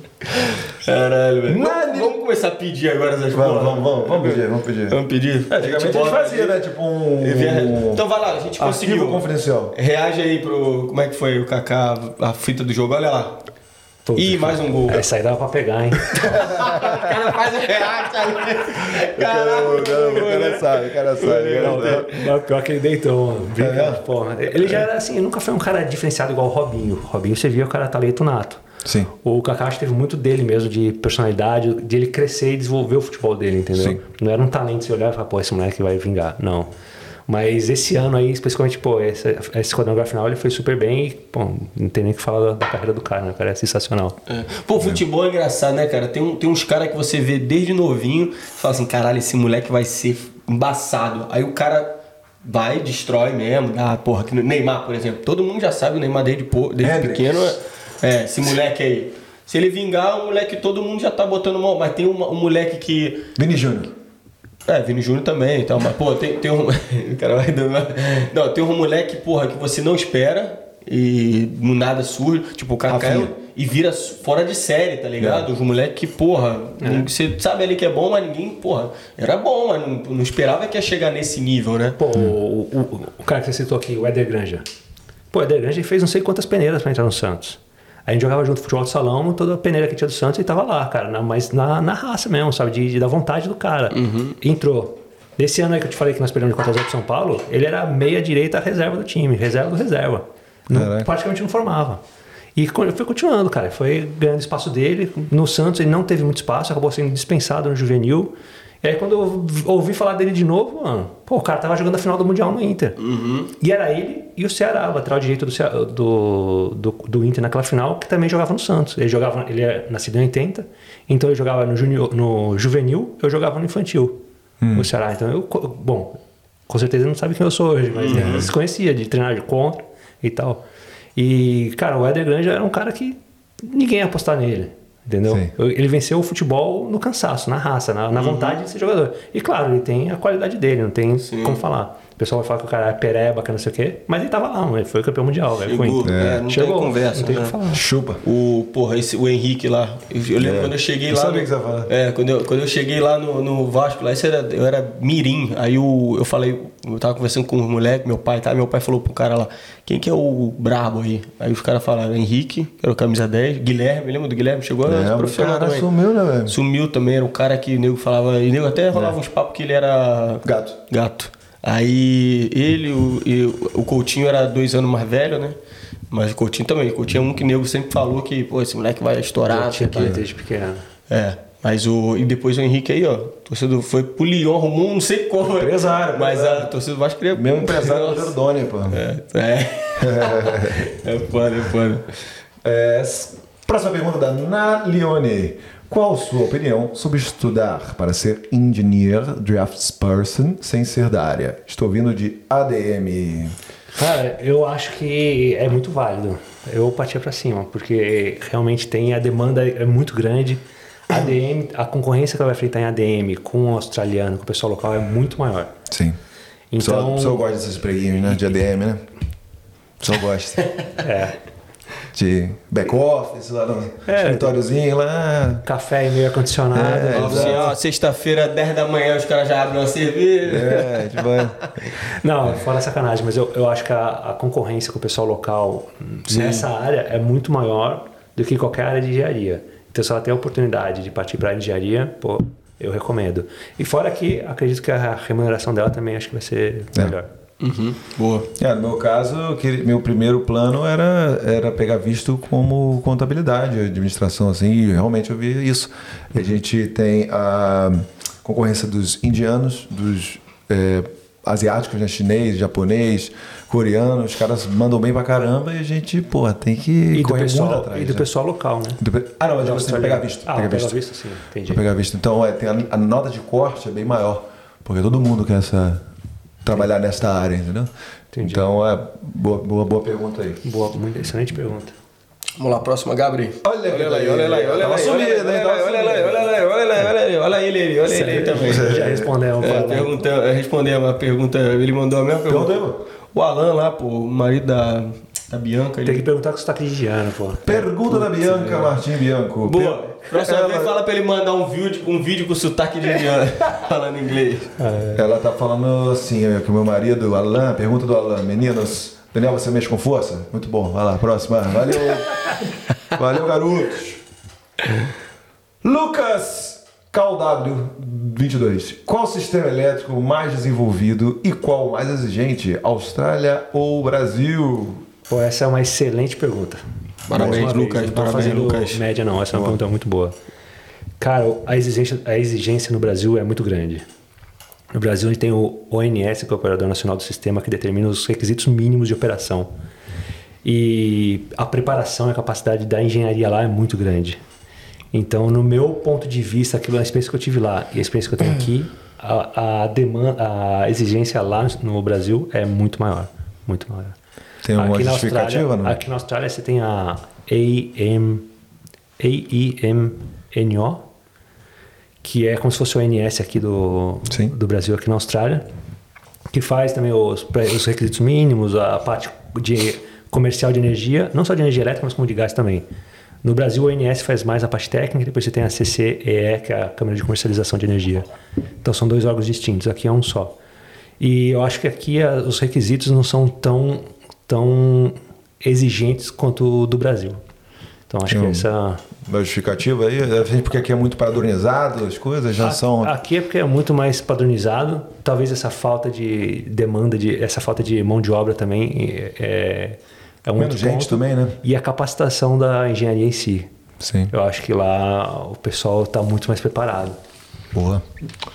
Vamos pra próxima então aí. Diego vai mandar a próxima então. Pô, sempre que vem pra mim, vem os nomes. Geraldo. ah, o Gra- Geraldo, grande Geraldão. Salve, salve, Geraldão. Geraldo. Geraldão tá perguntando: principais diferenças entre o sistema elétrico australiano e brasileiro? Geraldo Rocha aí é, pô, grande guitarrista, mano. Ah, Mas- Mas trabalha com a gente também lá na, na empresa, na Cell. Cara, bom, um dos principais diferenças técnicas é a frequência, né? No Brasil a frequência é 60 Hz e a frequência aqui são, é 50 Hz, né? Aqui na Austrália. Agora, outro ponto diferente, acho que o Brasil é muito, muito, tá sempre pioneiro em novas tecnologias, sabe? Digitalização de subestação, protocolo de comunicação. Acho que o Brasil é muito mais arrojado. Não tem tanto desenvolvimento do produto, da tecnologia, mas é o primeiro país aí a a, Hum, sim. a colocar para rodar, fazer a aplicação, entendeu? Eu acho que essa é uma, uma, uma diferença muito grande. Na, e isso vem da mão de obra, do investimento, do, de trabalho de pesquisa e tal, né? Do P&D, que é obrigatório lá no Brasil. Eu acho que esse é um dos, dos principais diferenças. Aqui, no, aqui na Austrália, nos Estados Unidos, eu vejo eles mais conservadores. O cara, por exemplo, nos Estados Unidos a gente desenvolve a tecnologia, desenvolve o produto, mas na hora de aplicar, o cliente final ele é mais conservador. Então ele acaba tipo segurando a aplicação dele acaba sendo um pouco mais é, padronizada. Porque eh, se funcionou isso 10 anos está funcionando, pô, para que mudar? Sim. No Brasil não. No Brasil, como eu falei, o ONS ele, cada vez mais ele vai colocando os, os requisitos mínimos cada vez mais exigentes. Então isso vai obrigando que a engenharia vai se adaptando, né? vai, vai melhorando. Então acho que essa é a principal diferença. Acho que o Brasil a gente é muito mais arrojado e pioneiro do que nos Estados Unidos e aqui na Austrália. Agora, essa pergunta aqui, que é a pergunta de cabaço. Você falou Brasil 50 Hz, Austrália 60 Hz. Tem alguma coisa a ver com 110 e 220 ou nada a ver? Não, nada a ver. Ah, tá viu? Isso aí que é pronto. Foi carimbado, foi carimbado. Fala um pouquinho, pô. Hã? Você só. é, como, como um ignorante. Você fala volts? Não, falou Hertz. Eu falei hertz, falei da frequência, não falei da tensão, né? Tensão é volts. Tensão no Brasil a gente tem 110, 220, né? Dependendo de você estar ali na Baixada Santista, em São Verdade, Paulo, em Jundiaí, você tem diferente nível de tensão, né? Ainda Chegando na tomada da tua casa. Principalmente agora chegando a eleição, então, nível de tensão. Tá elevadíssimo, pai. desculpa aí, desculpa aí, gente. Desculpa aí, gente, é- não deu pra ficar sem aí. Valeu, Geraldão, obrigado aí. Pô, eu olhei o nome ali, eu falei, caraca, agora Gera, mas Gerard. Geraldo. Gerard. Gerard. Valeu, valeu, meu querido. Vamos pra próxima, Gabrielzinho, Vamos lá, ó. isso aí. Tem 40 tem. então. Nem no Enem a gente respondeu tanta pergunta É. assim, velho. Essa- Muito boa colocação. Tá lendo, tá lendo a metade ainda. Tem 40 ainda. Vamos, vamos. Mensagem do Cabeça de Nós Todos. Denis Scatolini, o que despertou interesse para a engenharia elétrica? Você falou que é a questão... Excelente pergunta. Não, eu já, como meu pai é engenheiro eletricista também, né? Então já tinha esse exemplo dentro de casa. E acabou que uma coisa foi levando a outra, né? Já tinha também uma facilidade com números e tal. E acabou que, pô, casou as coisas, né? Foram casando aos poucos. Arrumei meu primeiro estágio, me encantei com a profissão, com o dia a dia do trabalho. E foi o que realmente me chamou a atenção, né? Os desafios. Vamos lá. Mas, Denis, Valeu, Pérez. pergunta. Pérez DJ, mano. Pérez DJ. né? O mais novo cabeludo da área aí. né? É, cara, cara, o cara teve que tirar a- o, o pelo de todo o corpo dele pra Qual é, poder, cara? Os caras cara estão explanando o maluco. pra poder aqui, cobrir a, a cabeça, entendeu? Isso é metade, né? Entendeu? Isso aí eu já não sei, isso aí eu já não sei. Mas vai ficar bom. Ele comprou alguns do- da, da, da empresa, só que não foi suficiente, teve que tirar do peito, Ele das tirou, até, tirou até um pouco do Léo, parece que É, Léo roubou, do cabelo. Tirou, porque não- Sacanagem. Os caras, duas Ele não- semanas. completou. Duas semanas seguidas, os caras, o cara sendo gastado ao Ele vivo. não completou a cabeça inteira. Brincadeira. Ele, ele pergunta mais uma aí. ó. Como mirar a profissão de engenheiro para o mercado internacional? Como mirar... Migrar, né? Pode ser migrar, acho ali, né? É, como já, a gente já conversou isso antes, É, né? Acho que se o cara tá ali na, na faculdade, ó, recém-formado, dá uma segurada aí, faz o seu planejamento a médio prazo e manda bala, que acho que Boa. vai ser uma boa. O Diego tá rindo pra caralho. Pode, segura aí. Vamos mais uma, vamos mais uma. Tem mais uma dele, eu acho. Vamos Tem ver. mais? Ele, ele cali- calibrou aí, ó. Como diferenciar indutância e capacitância? Gostei dessa. acredito que Gostei dessa, gostei dessa, gostei dessa. Falou bonito. Bom, E aí? é, a indutância e a capacitância, de- de- bom, você vai diferenciar pela diferença do ângulo da corrente em relação ao ângulo da tensão, né? Então, por exemplo, o ângulo da tensão, a tensão vai ser sempre a sua referência a ângulo zero. Se a corrente estiver atrasada, Ah. vai ser a indutância. Se a corrente estiver adiantada, né, mais de 90 graus, vai ser a capacitância, né? A- mais ou menos assim, para ficar fácil o pessoal entender. Entendi, agora eu entendi. Porra. Faz todo sentido. O, bom, o capacitor é um elemento que ele armazena energia, né? Para dissipar no momento necessário ali, né? Para poder estar corrigindo o nível de tensão. Pô, mas Denis, você, pergu- você procurou essa pergunta no Google. Ele com jogou certeza. essa porra É, no Google. Perguntas É, da entrevista de emprego para engenheiro eletricista. É isso, Aí ele pegou. exatamente. Né? Ele pegou. isso. Copiou uma lá. Requisito, né? requisito. É, mano. Aí, Vou ó. mostrar que eu. Isso aí que eu queria falar, pô, bem legal pra galera. Pô. Denis Scatolini, valeu por ter trazido. Eu tinha esquecido. Como. Galera, você que tem o seu pet e não pode ficar longe dele e quer vir pra Austrália, ele vai explicar o Daniel como é que foi no caso dele. Como funciona o processo de trazer um pet até a Austrália? Fala pra gente aí. Excelente pergunta, Denis. Bom, para você trazer um pet para a Austrália, você tem uns requisitos muito pesados para seguir, cara. É um processo muito pesado. É, no caso, nós já estávamos morando nos Estados Unidos, né? Então, nosso pet já estava em um local onde a raiva foi Dizimada. dizimada. Então, ela tinha que fazer exames periódicos de sangue, né? Seis meses antes do, do voo dela. Então ela ficava em casa normal, todo mês a gente ia num PET, que é aprovado pelo, pela Austrália para fazer essa amostra de sangue e registrava no, no chip dela durante seis meses. Só que como a gente tinha que vir ir embora antes do- dos Estados Unidos, ela acabou ficando lá sozinha. Ela ficou, na verdade, no- na casa de um colega nosso. E depois ela foi para um, para um Foster, um. como se fosse um, um, um hotel pet, né? Sim, sim. Que era que tinha veterinário lá dentro mesmo. Então aquele próprio veterinário fazia as amostras de sangue dela. Quando finalizou todo o processo, a, essa empresa que nós contratamos para auxiliar é, faz toda a logística, né? De contratar o voo, o pet chega aqui, é obrigado a ficar em Melbourne por uma semana, num lo- local específico lá. Na verdade, não é uma semana, não, são 10 noites. Ela fica lá para ver se vai é, demonstrar algum sintoma de, de doença, doença, e tal. né? Uhum. E aí depois que ela tá liberada para você pegar. E esse processo aí é bem custoso, cara, é muito caro. Agora, se você tá vindo do Brasil, ainda é muito pior. Aí. Porque você tem que mandar o seu pet do Brasil para os Estados Unidos e o seu pet vai passar os seis meses lá nos Estados Unidos fazendo todo esse processo. Entendeu? Ou outro país que seja. Outro país onde a raiva foi provado. disseminada. Eu acho que na América do Sul, acho que é só o Chile, se não me engano. Ah, dá pra ser no Chile. Eu, se eu não me engano, eu acho Ah, que é, é uma, um guess. Sim, né? sim. Mas senão tem que mandar para os Estados Unidos aí. Foi o caminho mais fácil. A gente usou a Pet Relocation como, como a empresa que nós contratamos e eles pô, dão todo o suporte. Mas não é um processo barato. A gente não. gosta de falar de valores. Se quiser falar pra gente aí, é Cara, bom. dão bem uns, uns 8 contos, deve ter dado fácil. 8 mil dólares? É, Americanos ou australianos? é americano. Em- 8 mil dólares australianos. É, americanos. estadia no pé, estadia no, no, no PET, a, a- a assessoria, o transporte, né, o voo, e tudo É. isso junto dá uns 8 contos. Eu Imaginava pensei, pensei em levar o meu cachorro pro Brasil quando eu fui ficar três meses lá. Só a passagem era 5 mil dólares, né? Só que eu teria que fazer esse processo todo. Não só para vo pra voltar, mas como para ir também. Para ir você vai ter que deixar ele em Melbourne também, se não me Ah, é? engano. Tava fazendo essa, tava dando uma olhada esses dias, tem todo um custo também para você tirar ele daqui. Pô, mano, acho que se não for uma parada, assim, de- teoricamente definitiva, eu acho que não É, mas eu conheço não. gente que vai trazer do Brasil. Se não trouxe ainda ou tá no processo, 70 mil reais. Tá de boa. É uma- Vou fazer. Quero. Não, Cara, é. assim, Interessa. Entendeu? Tem que pesar muita coisa, né, cara? Uhum. O pet na tua família, o que, que ele significa, o que ele é pra você. Se você tem gente de confiança que possa ficar com o pet, tudo isso tem que pesar, porque é um sacrifício não, não só econômico, mas do pet também, cara. Porque, É. pô, enfrentar aí 24, Própria 25 saúde do- horas do de, bichinho, pô, Exatamente, né? de avião, puta barulheira. Ela chegou traumatizada com barulho, sabe? E você não sabe quem tá com ela, quem não tá. Essa empresa, a Pet Location, dá um baita suporte. Mas mesmo assim tem umas horas de aflição, cara. Você Claro. passa ali, você não tem notícia, pô, é, não é fácil não, cara. É eu, bizarro. se eu tivesse outra opção, eu, eu teria deixado. Mas eu sei que, pô, minha filha, minha esposa, não ia me perdoar nunca.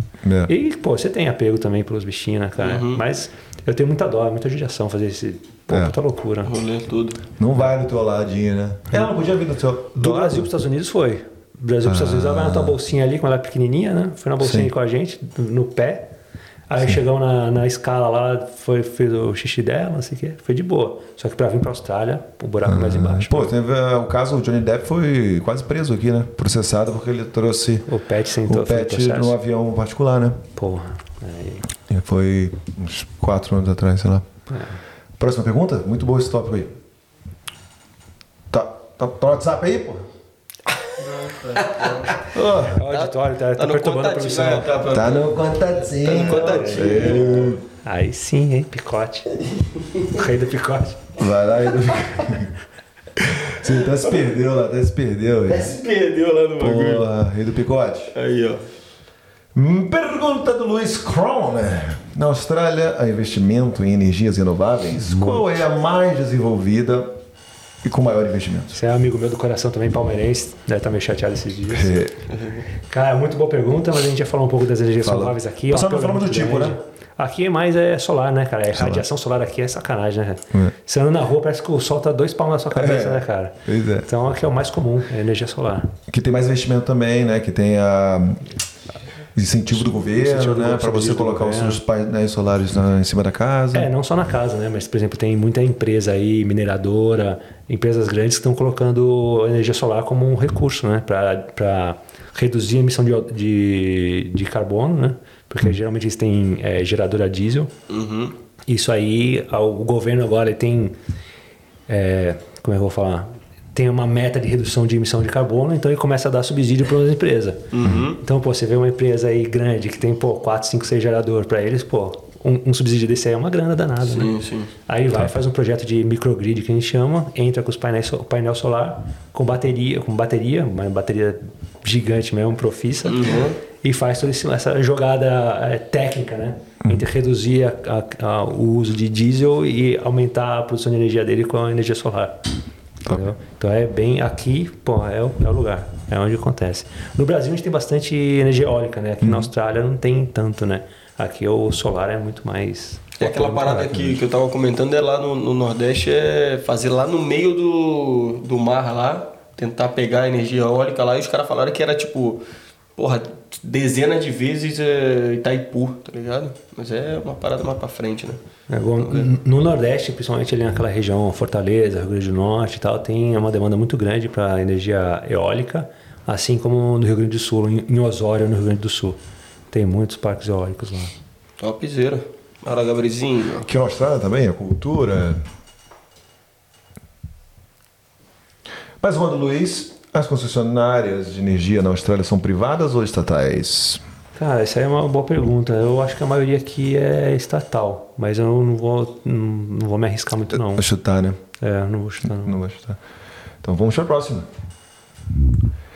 Pergunta do Fala Garota Podcast. Inclusive estará com a gente em breve. Se você não fosse engenheiro elétrico, que outra profissão você escolheria? Fora jogador de futebol. Ah, jogador de futebol eu fui, né? Então eu posso falar aqui agora. Boa, É. exatamente, exatamente. Escolhe a terceira Cara, aí. mas eu vou falar pra você que é, pô, é, saca- é, é interessante. Quando eu cheguei lá na empresa, na, na CEL, quando fui ser registrado, a minha carteira de trabalho, minha primeira profissão lá, meu primeiro emprego era jogador de futebol. Ah, Aí os legal. caras, pô, você tá de sacanagem, jogador de futebol. Eu falei, não, é, tá aí, mano, tá na carteira profissional.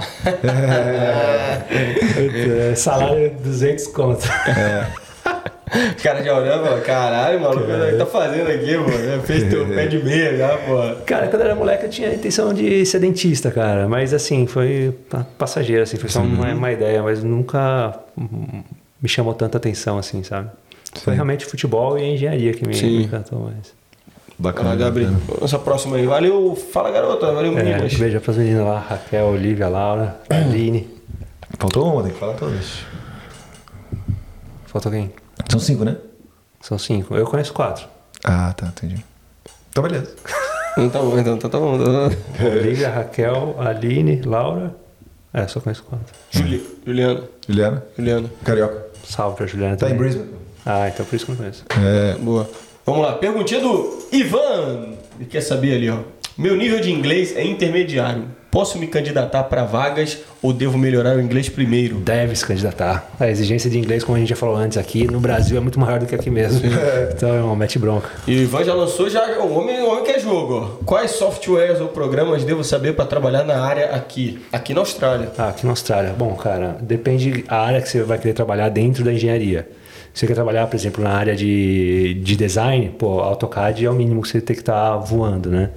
E depois, se você quiser trabalhar na área de, de engenharia mesmo, na área de engenharia elétrica, de, de automação e tal, é conhecer. é, Aí, ó, ó, ó, Dani, só, só sem querer te interromper, ó, que ele, ele mandou outra ali, ó. Trabalhava na área de automação numa distribuidora no BR. Será que acho vaga, vaga fácil aqui? pô, manda o contato aí, pai. Aí, Aí, aí, ó. De repente já conseguiu um empregão aí. ó. Ah, se arrumar, arrumar, não sei, mas que a gente vai ter uns contatos aí, com certeza.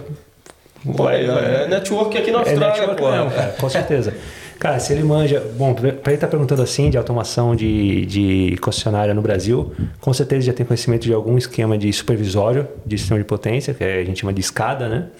Então, isso aí facilita bastante. Se o cara conhece lá, eu não sei, o SAG ou Ze- Xenon ou qualquer outro esquema desse, ou qualquer outro software desse na área de, de escada, com certeza já é um, um passo na frente que ele tem dos, dos demais. No Brasil é mais o, Sa- o SAG mesmo, que é bastante comum. Vamos lá, topzera, hein? Pra próxima aí. Boa, Ivan. Aí, ó. Tá legal essas Enrolou perguntas já um- É, essa aí foi, essa aí foi muito boa, cara. É. Vai rolar o network, já bota o contato lá. Aí, ó. Não, é legal que ele tá direcionando o nosso episódio aqui, né, galera? Obrigadão, gente. Mais uma vez. Rafa Moreira tá sempre com a gente também, meu querido. Precisa ter licença do CREA de WA?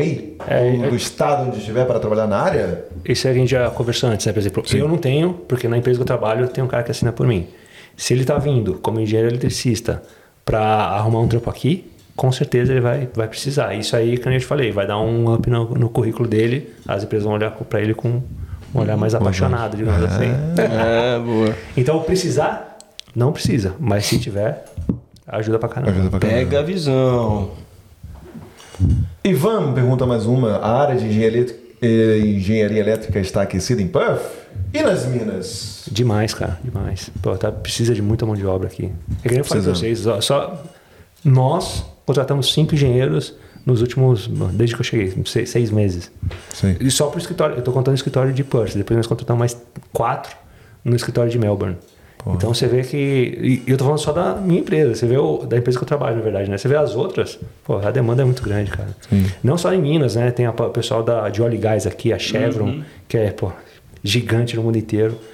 Pô, mina tem várias empresas de minas, mas não só as mineradoras em si, mas como os, os EPCistas, né, que a gente chama, o pessoal que faz projeto para as mineradoras. Sim. Porque a mineradora não tem um engenheiro lá para acompanhar e desenvolver um projeto inteiro. Ele vai contratar uma empresa de engenharia para fazer o projeto.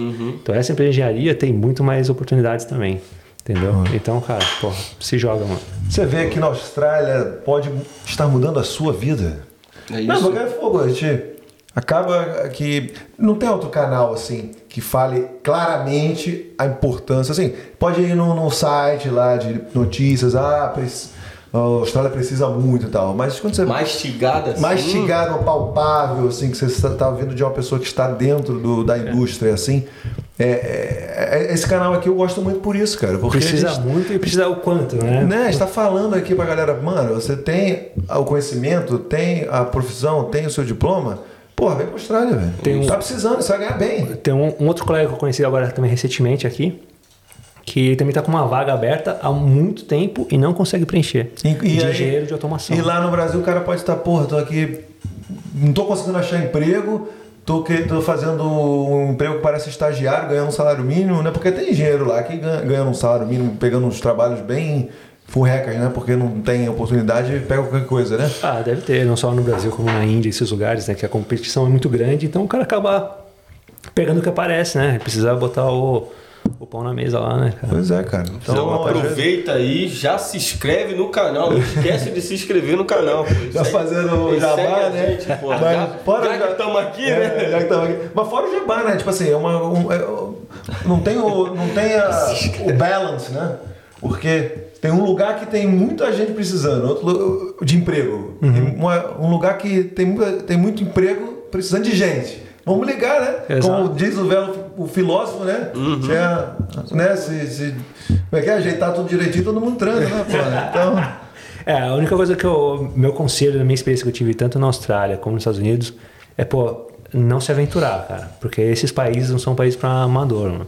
É. Você chega lá com pouca grana, se tiver um problema de saúde, alguma coisa, a gente sabe que aqui e nos Estados Unidos é caro, entendeu? Se você não tem PR, é, pô, é pior ainda. Se o cara não tem.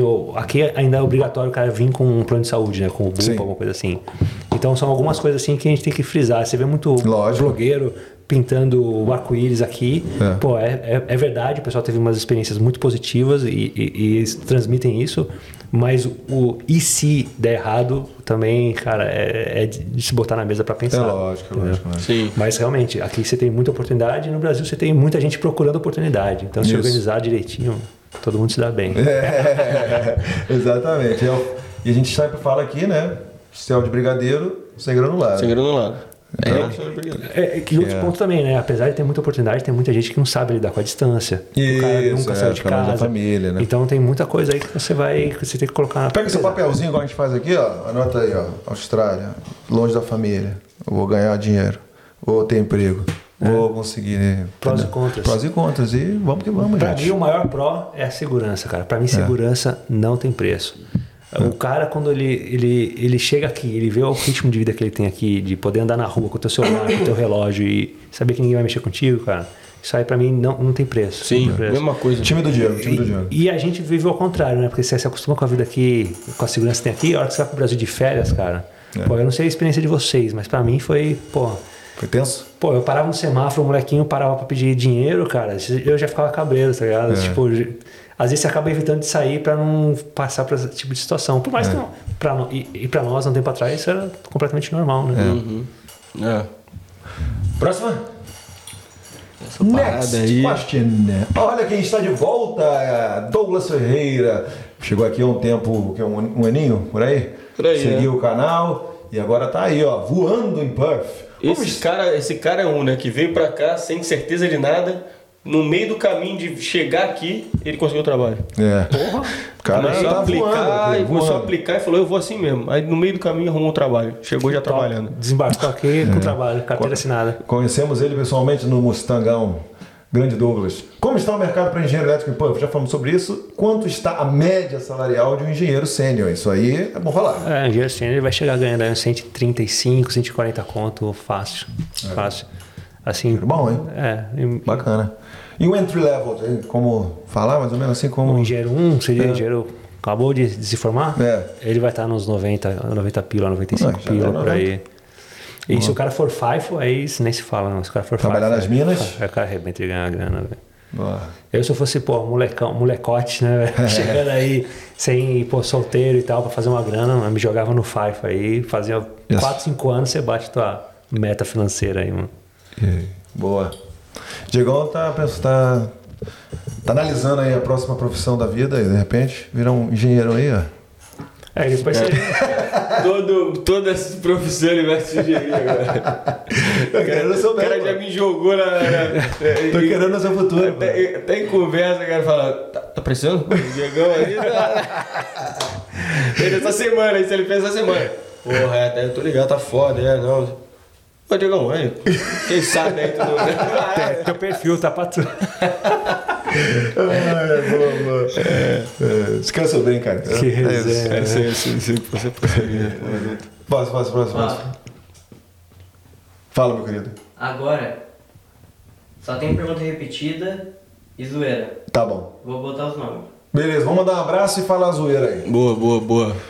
Olha quem tá aí de volta, Arthur Rocco. Engenheiro trabalha muito pra energia chegar na ponta? O que fazer se faltar energia na hora do pico? Aí, ó, esse é um- vamos, vamos fazer o seguinte, a gente vai ver qual que é boa. Aqui não for bom, a gente passa. Aqui for bom, a gente dá uma risada boa, boa, boa. É, Essa aí foi bem elaborada. Essa eu gostei, essa eu gostei, gostei. velho. Mandou bem, Engenheiro mandou bem. trabalha muito para a energia chegar na ponta. O que fazer se falta, faltar energia na hora do pico? É, é blackout. Aí né, deu ruim. cara? Deu ruim, Blackout. Blackout, Deu blackout, vira pro lado e finge que tá dormindo. Olha quem tá aí. Porra. Grande 90. apreciador de ostra. Os caras falaram duas coisas do maluco. Você falou apreciador de hoje, eu falei restar em 90. Ah, é? Canal Start 90. Vai lá seguir o canal do cara. Eu do Denis. Pô, é mais um novo cabeludo também da Mais um né? novo cabeludo. Tava faltando um pouquinho ali atrás, ele foi lá e completou. Completou e ainda doou ainda. Cuidado. O Leandrão diz: sou fã dele, pede pra ele mandar um abraço para o Paulo Erguido, por favor. Abraço, Paulo Guido. Boa, Leandrão, boa. Leozira. É, isso aí. Aí, ó. Ah, já foi, já A gente já foi. conversou também sobre Mas a gente conversou, né? Mas Ah, o- Valeu, Dan Piorini.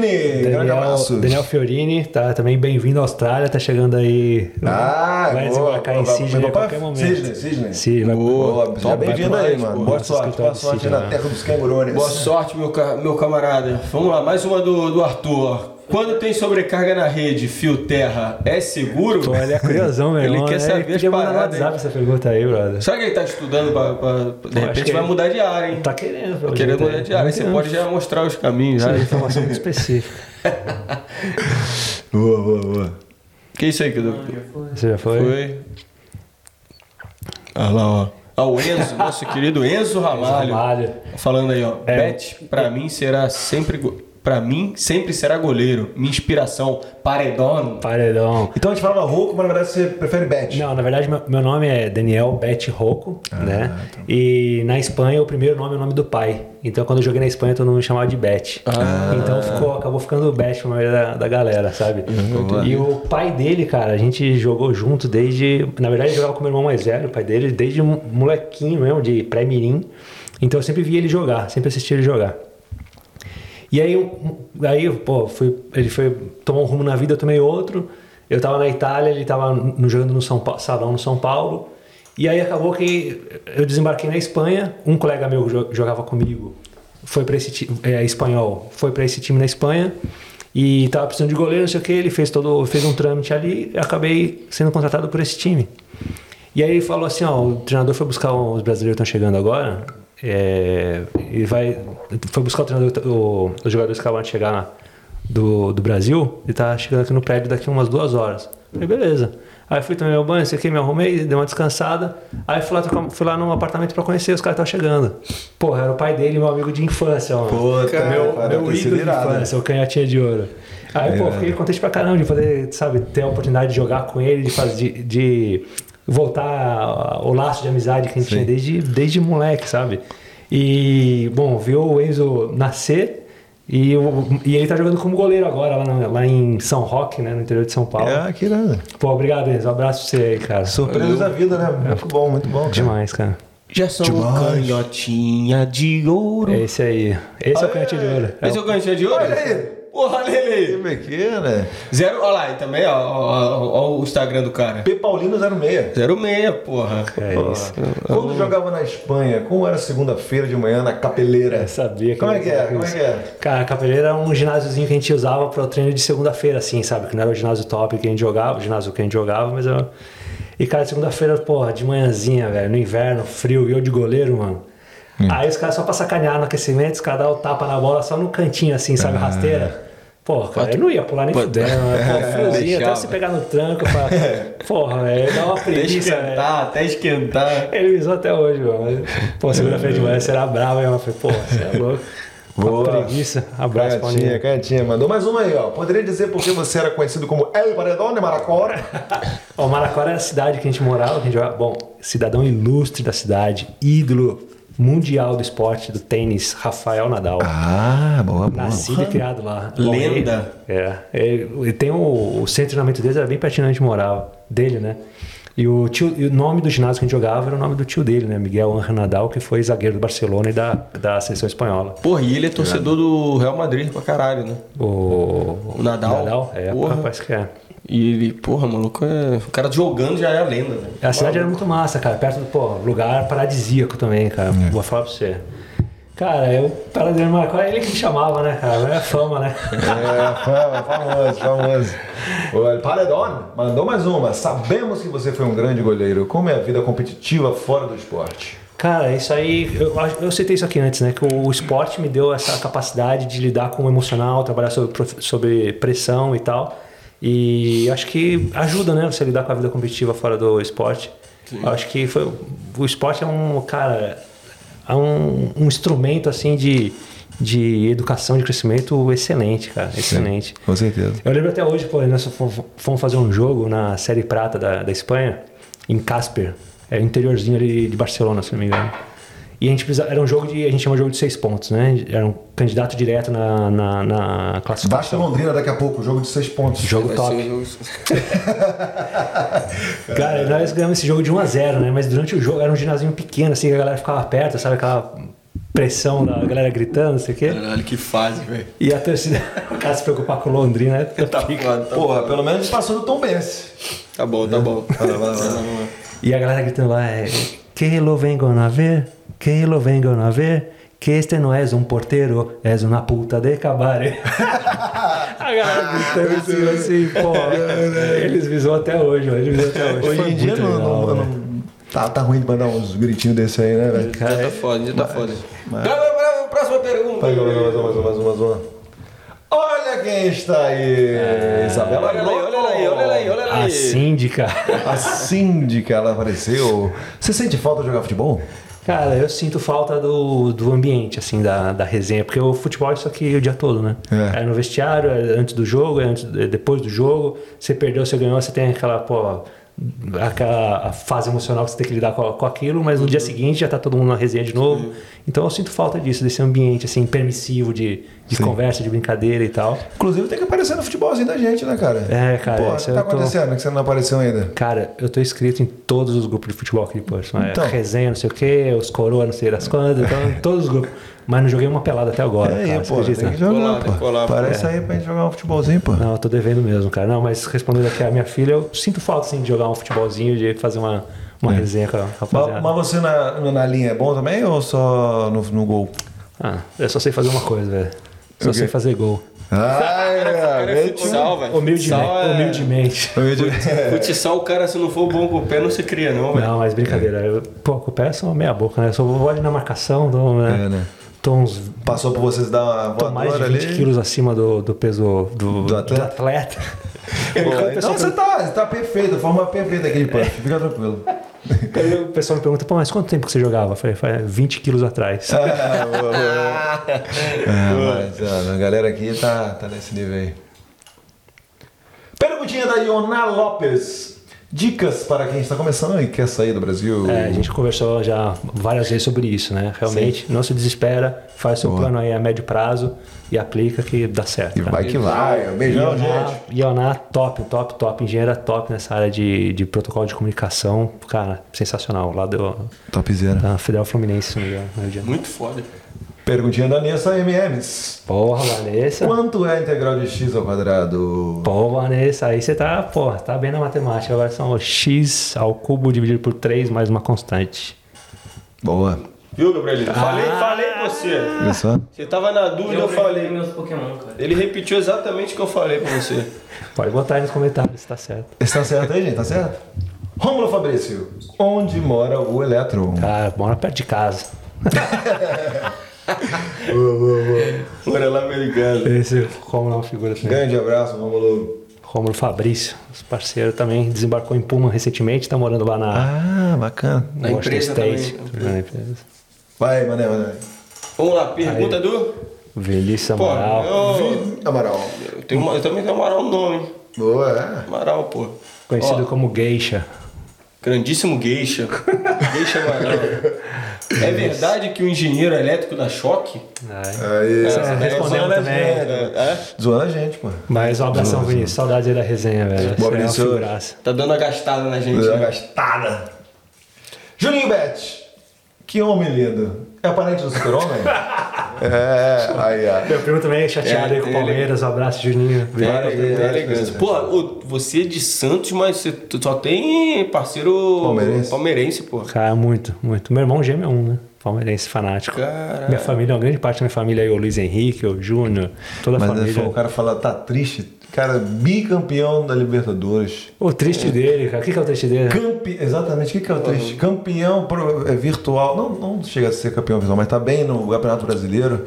Porra. Nós estamos Mas preocupados, preocupados com Londrina. É. Sacanagem. Isso sim é tristeza. né? Isso, tristeza. tristeza, tristeza. Mas vai melhorar. Onde vamos chegar? Ai, ai, ai, ai. Ih, Olha quem tá aí. Essa é a patroa, é a patroa. A dona da pensão. Olha aí, ó. A digníssima pergunta: engenheiro elétrico precisa. Engenheiro eletricista precisa validar o diploma para trabalhar fora do Brasil? Falamos disso, mas temos que mandar um disso. beijo, né? Pô, brigadão aí. Vai dar o certificado de Patroa. casamento, importantíssimo. Exatamente, é, mas é. Boa. Paulo Betti! Você tem algum engenheiro que lhe inspirou a seguir essa profissão? Ah, com certeza. O pai, né? Meu pai, Alexandre Rocco aí. Além de. Paulo Betti é um ator, né? Paulo Alberto é um ator, não, é da família. Ele não? Esse aí é meu primo corintiano. Ah, Guantiano. É, não, meu pai, com certeza, né, cara? Não tem como não se inspirar nele. Muitos anos aí de profissão, é como professor também. Ele foi meu professor universitário, cara. Foi meu professor na faculdade. Pô, muito. das últimas aulas que eu tive com ele, eu sempre chamava de mestre, né? Igual todo mundo. Ô, mestre, não sei o que. Na última aula, eu, pô, pô pai. Ô, pai, tem uma dúvida. é sério, ele ficou meio sem graça, assim, sabe? Cara, aí, aí teve a eleição para professor homenageado, professor Paraninfo, né? Aí tinha dois professores, um era ele e o outro era um outro professor nosso, né? E aí fizemos uma votação, o pessoal falou, ó, a gente tá todo mundo votando aqui, votando lá, não sei o quê. Eu falei, beleza, eu votei, só que eu, na hora de votar eu votei errado. Aí os caras foram fazer o convite dele, ó, professor, a gente queria convidar o senhor, ô mestre, a gente queria convidar o senhor para ser nosso professor paraninfo da, da nossa formatura. Só não foi unânime. Caraca! Não, mostraram, não mostraram o na hora aqui. Tomou no esporro, tomou no esporro. Dá, dá risada. É, pô, meu muito parceiro, um, pô, muito parceiro, cara. Saudade demais, meu pai. Muita resenha. Maneiro, maneiro. Acabou?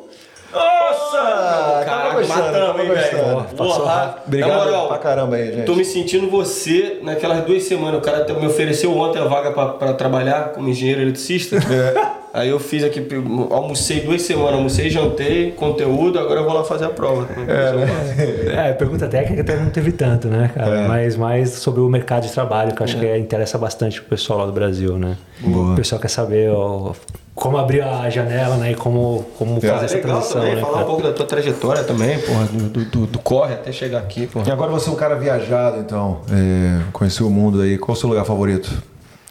Cara, Tem um? Cara, é, pô, Top excelente pergunta. Aí, ó. Uma tinha que dar, né? Uma, uma tinha que dar, Uma dentro, né? Excelente pergunta, cara. Cara, n- não tem como não falar de Santos. Sim. Santos, eu piso em Santos, aquele ar já, aquele ar você pô, tô em casa. Sim. Sabe? Então, tipo, Santos pra mim é. mora no meu coração, não tem como É, ser o contrário, cara. Santos pra mim é raiz. É. Sabe? Aquele cheiro de, de chuva, de areia molhada quando chove, aquela galera que você vai andando na rua, você reconhece todo mundo, sabe? Porteiro de prédio, de- do- pessoal da feira. Pô, Sim. mesmo hoje, depois de tantos anos sem morar em Santos, eu me sinto em casa, sabe? Sei o que você tá falando. É, Santos é um. Mas tá roubado. Essa, essa, essa resposta é roubada aí, pô. Tô falando do.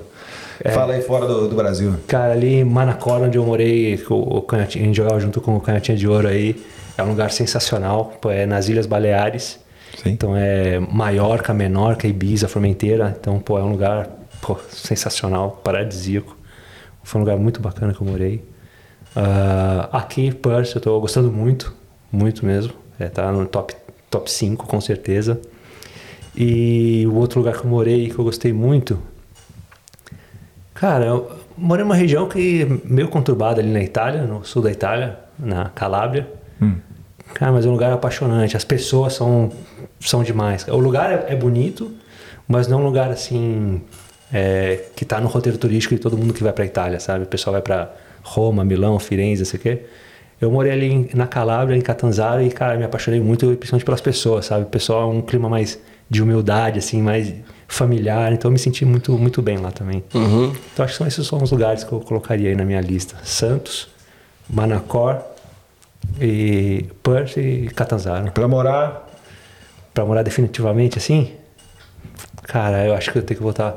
Cara, tem um lugar que eu não posso deixar de falar. Fortaleza, cara. Boa. Ceará, Um pra lá? mim, meu Ceará é. A minha fa- família é minha esposa, né? Uhum. Então a gente se conheceu no Ceará, tipo, tenho meu- a família dela, meus sobrinhos, e é um lugar que eu gosto muito. Apesar da, da violência, das dificuldades que tem, o clima que eles vivem é completamente diferente do resto do, do mundo, É. sabe? Então, pô, o Ceará acho que tá aí na minha lista de lugares pra viver, cara. Pra viver? Ah, É. bacana. Talvez não Fortaleza em si, mas ali aquela região com certeza tem um lugar especial no meu coração. Boa. Top dá, demais. dá pra chamar a Puff de casa? Home? Cara, tá, tamo perto. Tá perto. Preciso de um, um passo a mais da minha esposa e acho que dá. Boa, Por mim, sim. Sim. Mas não tem casa sem família, né? Então, sem ela não tem como ser casa aqui pra mim. O que mais, Então, que mais sente falta aí? Cara, eu saí de casa há tanto tempo já rodando esse mundão que minha mãe tá vindo agora em novembro, meus pais estão vindo agora em novembro nos visitar. E minha mãe perguntou: pô, o que você quer que eu leve? Cara, nada, cara. Eu acho que me adaptei, eu me adapto fácil, sabe? Então, acho que não tem nada que eu sinto falta de comida, de, de, de coisa, igual o pessoal sente falta, ah, sei lá, picanha, amendoim, não sei o É, quê, tudo paçoca, aqui, né? branco, não sei o quê. Cara, não, não sinto falta da arroz e feijão, não, não, me adapto bem. Vegemite 010. Zero. Que isso, Zero, pai. cara. Não tem como. História mais engraçada. Pô. Daqui de, de aqui de, da Austrália. A história mais engraçada aqui da Austrália, cara. Quero corte, cara. Não, É não, o, porra. é o quiz do Ed. Tá as duas esposas ligando aqui já, viu? Mas é, o- é o quiz do Ed, é o É, quiz do Ed. é, é. Cara, a história mais engraçada é que teve muitas, cara.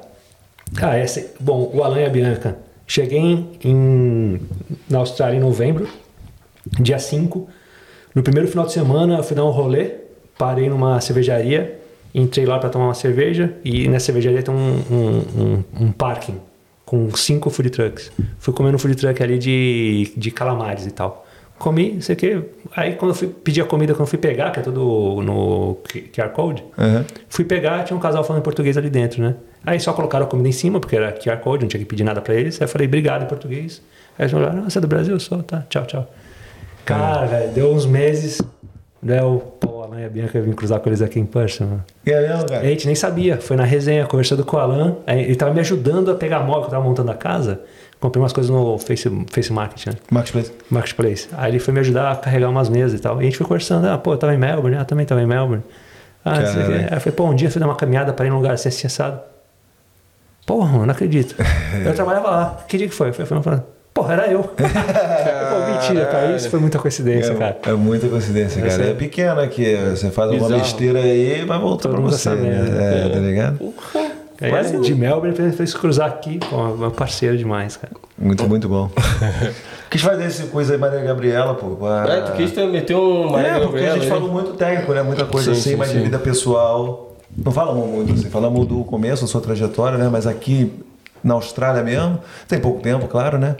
E... Tem só seis meses, pô. É, tem seis meses e queria saber aí de- já do. Daqui a pouco a gente vai fazer um compilado aí de engenharia. Convidar uns três engenheiros aqui de diferentes áreas e botar os caras pra conversar. Boa. Cara, mas na- Fica calado, só mas ouvindo. falar pra vocês, cara, o que eu conheço de engenheiro brasileiro aqui não tá escrito, cara. É, né? É. Todos os maridos das mulheres lá do Fala Garotas, todos engenheiros, trabalhando em mina, trabalhando em, em fornecedor de equipamento, não sei o quê.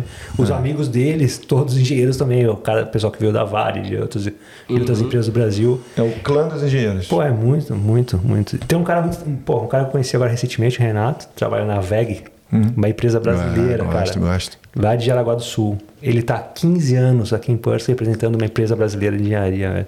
Isso pra mim é, é um orgulho muito grande, cara. É engenheiro eletricista também. O cara tá há 15 anos aqui representando uma empresa brasileira, cara. Pra mim isso aí é. É, o VEG é top demais, né? Top de linha. É, top demais, porra. Então é isso aí. Vamos nessa? Obrigado mais, aí. um, com- mais uma Daniel. missão Cumprida. cumprida. Ó, Primeiro, temos que dar aquele Exatamente, espaço. claro, claro, claro. Antes de terminar o nosso podcast, a gente libera aí. Pra Você dar suas considerações finais, né? Fala aí com aquela câmera ali, o que você deseja. É, mandar um abraço pra alguém que você- especial, fazer o seu jabá. O seu Agradecer, agradecer, a galera aí que agradecer, mandou, é, encheu a nossa, nosso inbox de, É, pedir pra de mensagem. pedir pra eles se inscrever. É, queria agradecer a todo o pessoal que participou, que mandaram perguntas aí. Muito obrigado pela atenção de vocês. Pô, é sempre bom ter esse contato próximo aqui com nossos colegas do Brasil, né? Ô, tá chegando. Fala, como é que é, Gabrielino? Tá chegando o ponto aqui? Que é pela... Pô, recorde de audiência Pô, na, na- na nossa live no, no YouTube. Pô, que top. Porra, aí, ó. Abraço pra todo mundo aí que tá acompanhando a gente aí ao vivo, o pessoal que compareceu no auditório aqui também. É, Bom, só agradecer realmente mais uma vez todo mundo que participou, o pessoal que fez pergunta técnica aí, se tiver alguma dúvida que nós não fomos a fundo, pode mandar aqui no contato aqui e pedir pro pessoal pô, curtir, compartilhar, né? Porra, valeu, Seguir valeu, aqui na. Austrália. Principalmente você que tá aí se planejando para meter o pé do Brasil. Fim de ano, ano de eleição, vai ser conturbado. Então vai se preparando, cara. Segue o pessoal aqui que tem muita dica no canal deles. Muito pessoal de outras profissões também já passaram por aqui, que é muito importante, né, para dar uma olhada. Eu, quando tive a oportunidade de vir, foi, pô, esquema. Comecei a seguir um monte de blogueiro diferente aí para ver as impressões que eles têm de pulse, de custo de vida, não sei o quê. E, enfim, acho que é sempre uma informação válida, né? Porra, valeu, mano. Valeu por ter colado aí. Fez um corre até pra ajudar a gente no, com os problemas técnicos É, hoje. o Cara negócio, demais, o cara negócio aqui tá, tá, tá, tá bom, tá boa tá Resenha, boa. resenha. Agora a gente vai tirar aquela nossa capa aqui, né? De, por trás das. Por frente, da frente das câmeras, né? Agora é hora do Danone, né? Agora, cara? exatamente. Só Agora é hora de. Agora é hora de falar o que não pode estar aqui publicado. Exatamente. Exatamente. Obrigado aí. Posso viajar agora? Porra, Posso sair de férias? Que isso, eu meto o pé pra baixo. Eu mereço, eu mereço. Vai, vai, vai, a vai. pran- prancha, tudo, tudo certo já? Porra. Prancha parafina. Pô, claro, Pra- claro, vale claro. uma onda. Claro, não, pô, só quero ficar deitado e recebendo uma massagem Tá certo, pai. não, faz, não fazer nada. Aproveita. Olha, você passa uns materiais aí pra, pra galera, né? Ah, eu posso- Vai postando aí. Se se É, fizer boa, história né? lá, só tem Né? acesso, tem acesso. Boa, Pode boa. Valeu, meu camarada. Obrigado aí. Valeu. Obrigado a vocês, Porra, cara. obrigado. Prazer Tamo fazer junto aí. Valeu. Obrigado, gente. Então, vamos lá, Gabrielino, no tchau? Algum outro recado pra galera? É, pessoal, se beber, não dirija. Tamo isso aí. Usem camisinha. Beba com moderação. Então. Tchau! Tchau.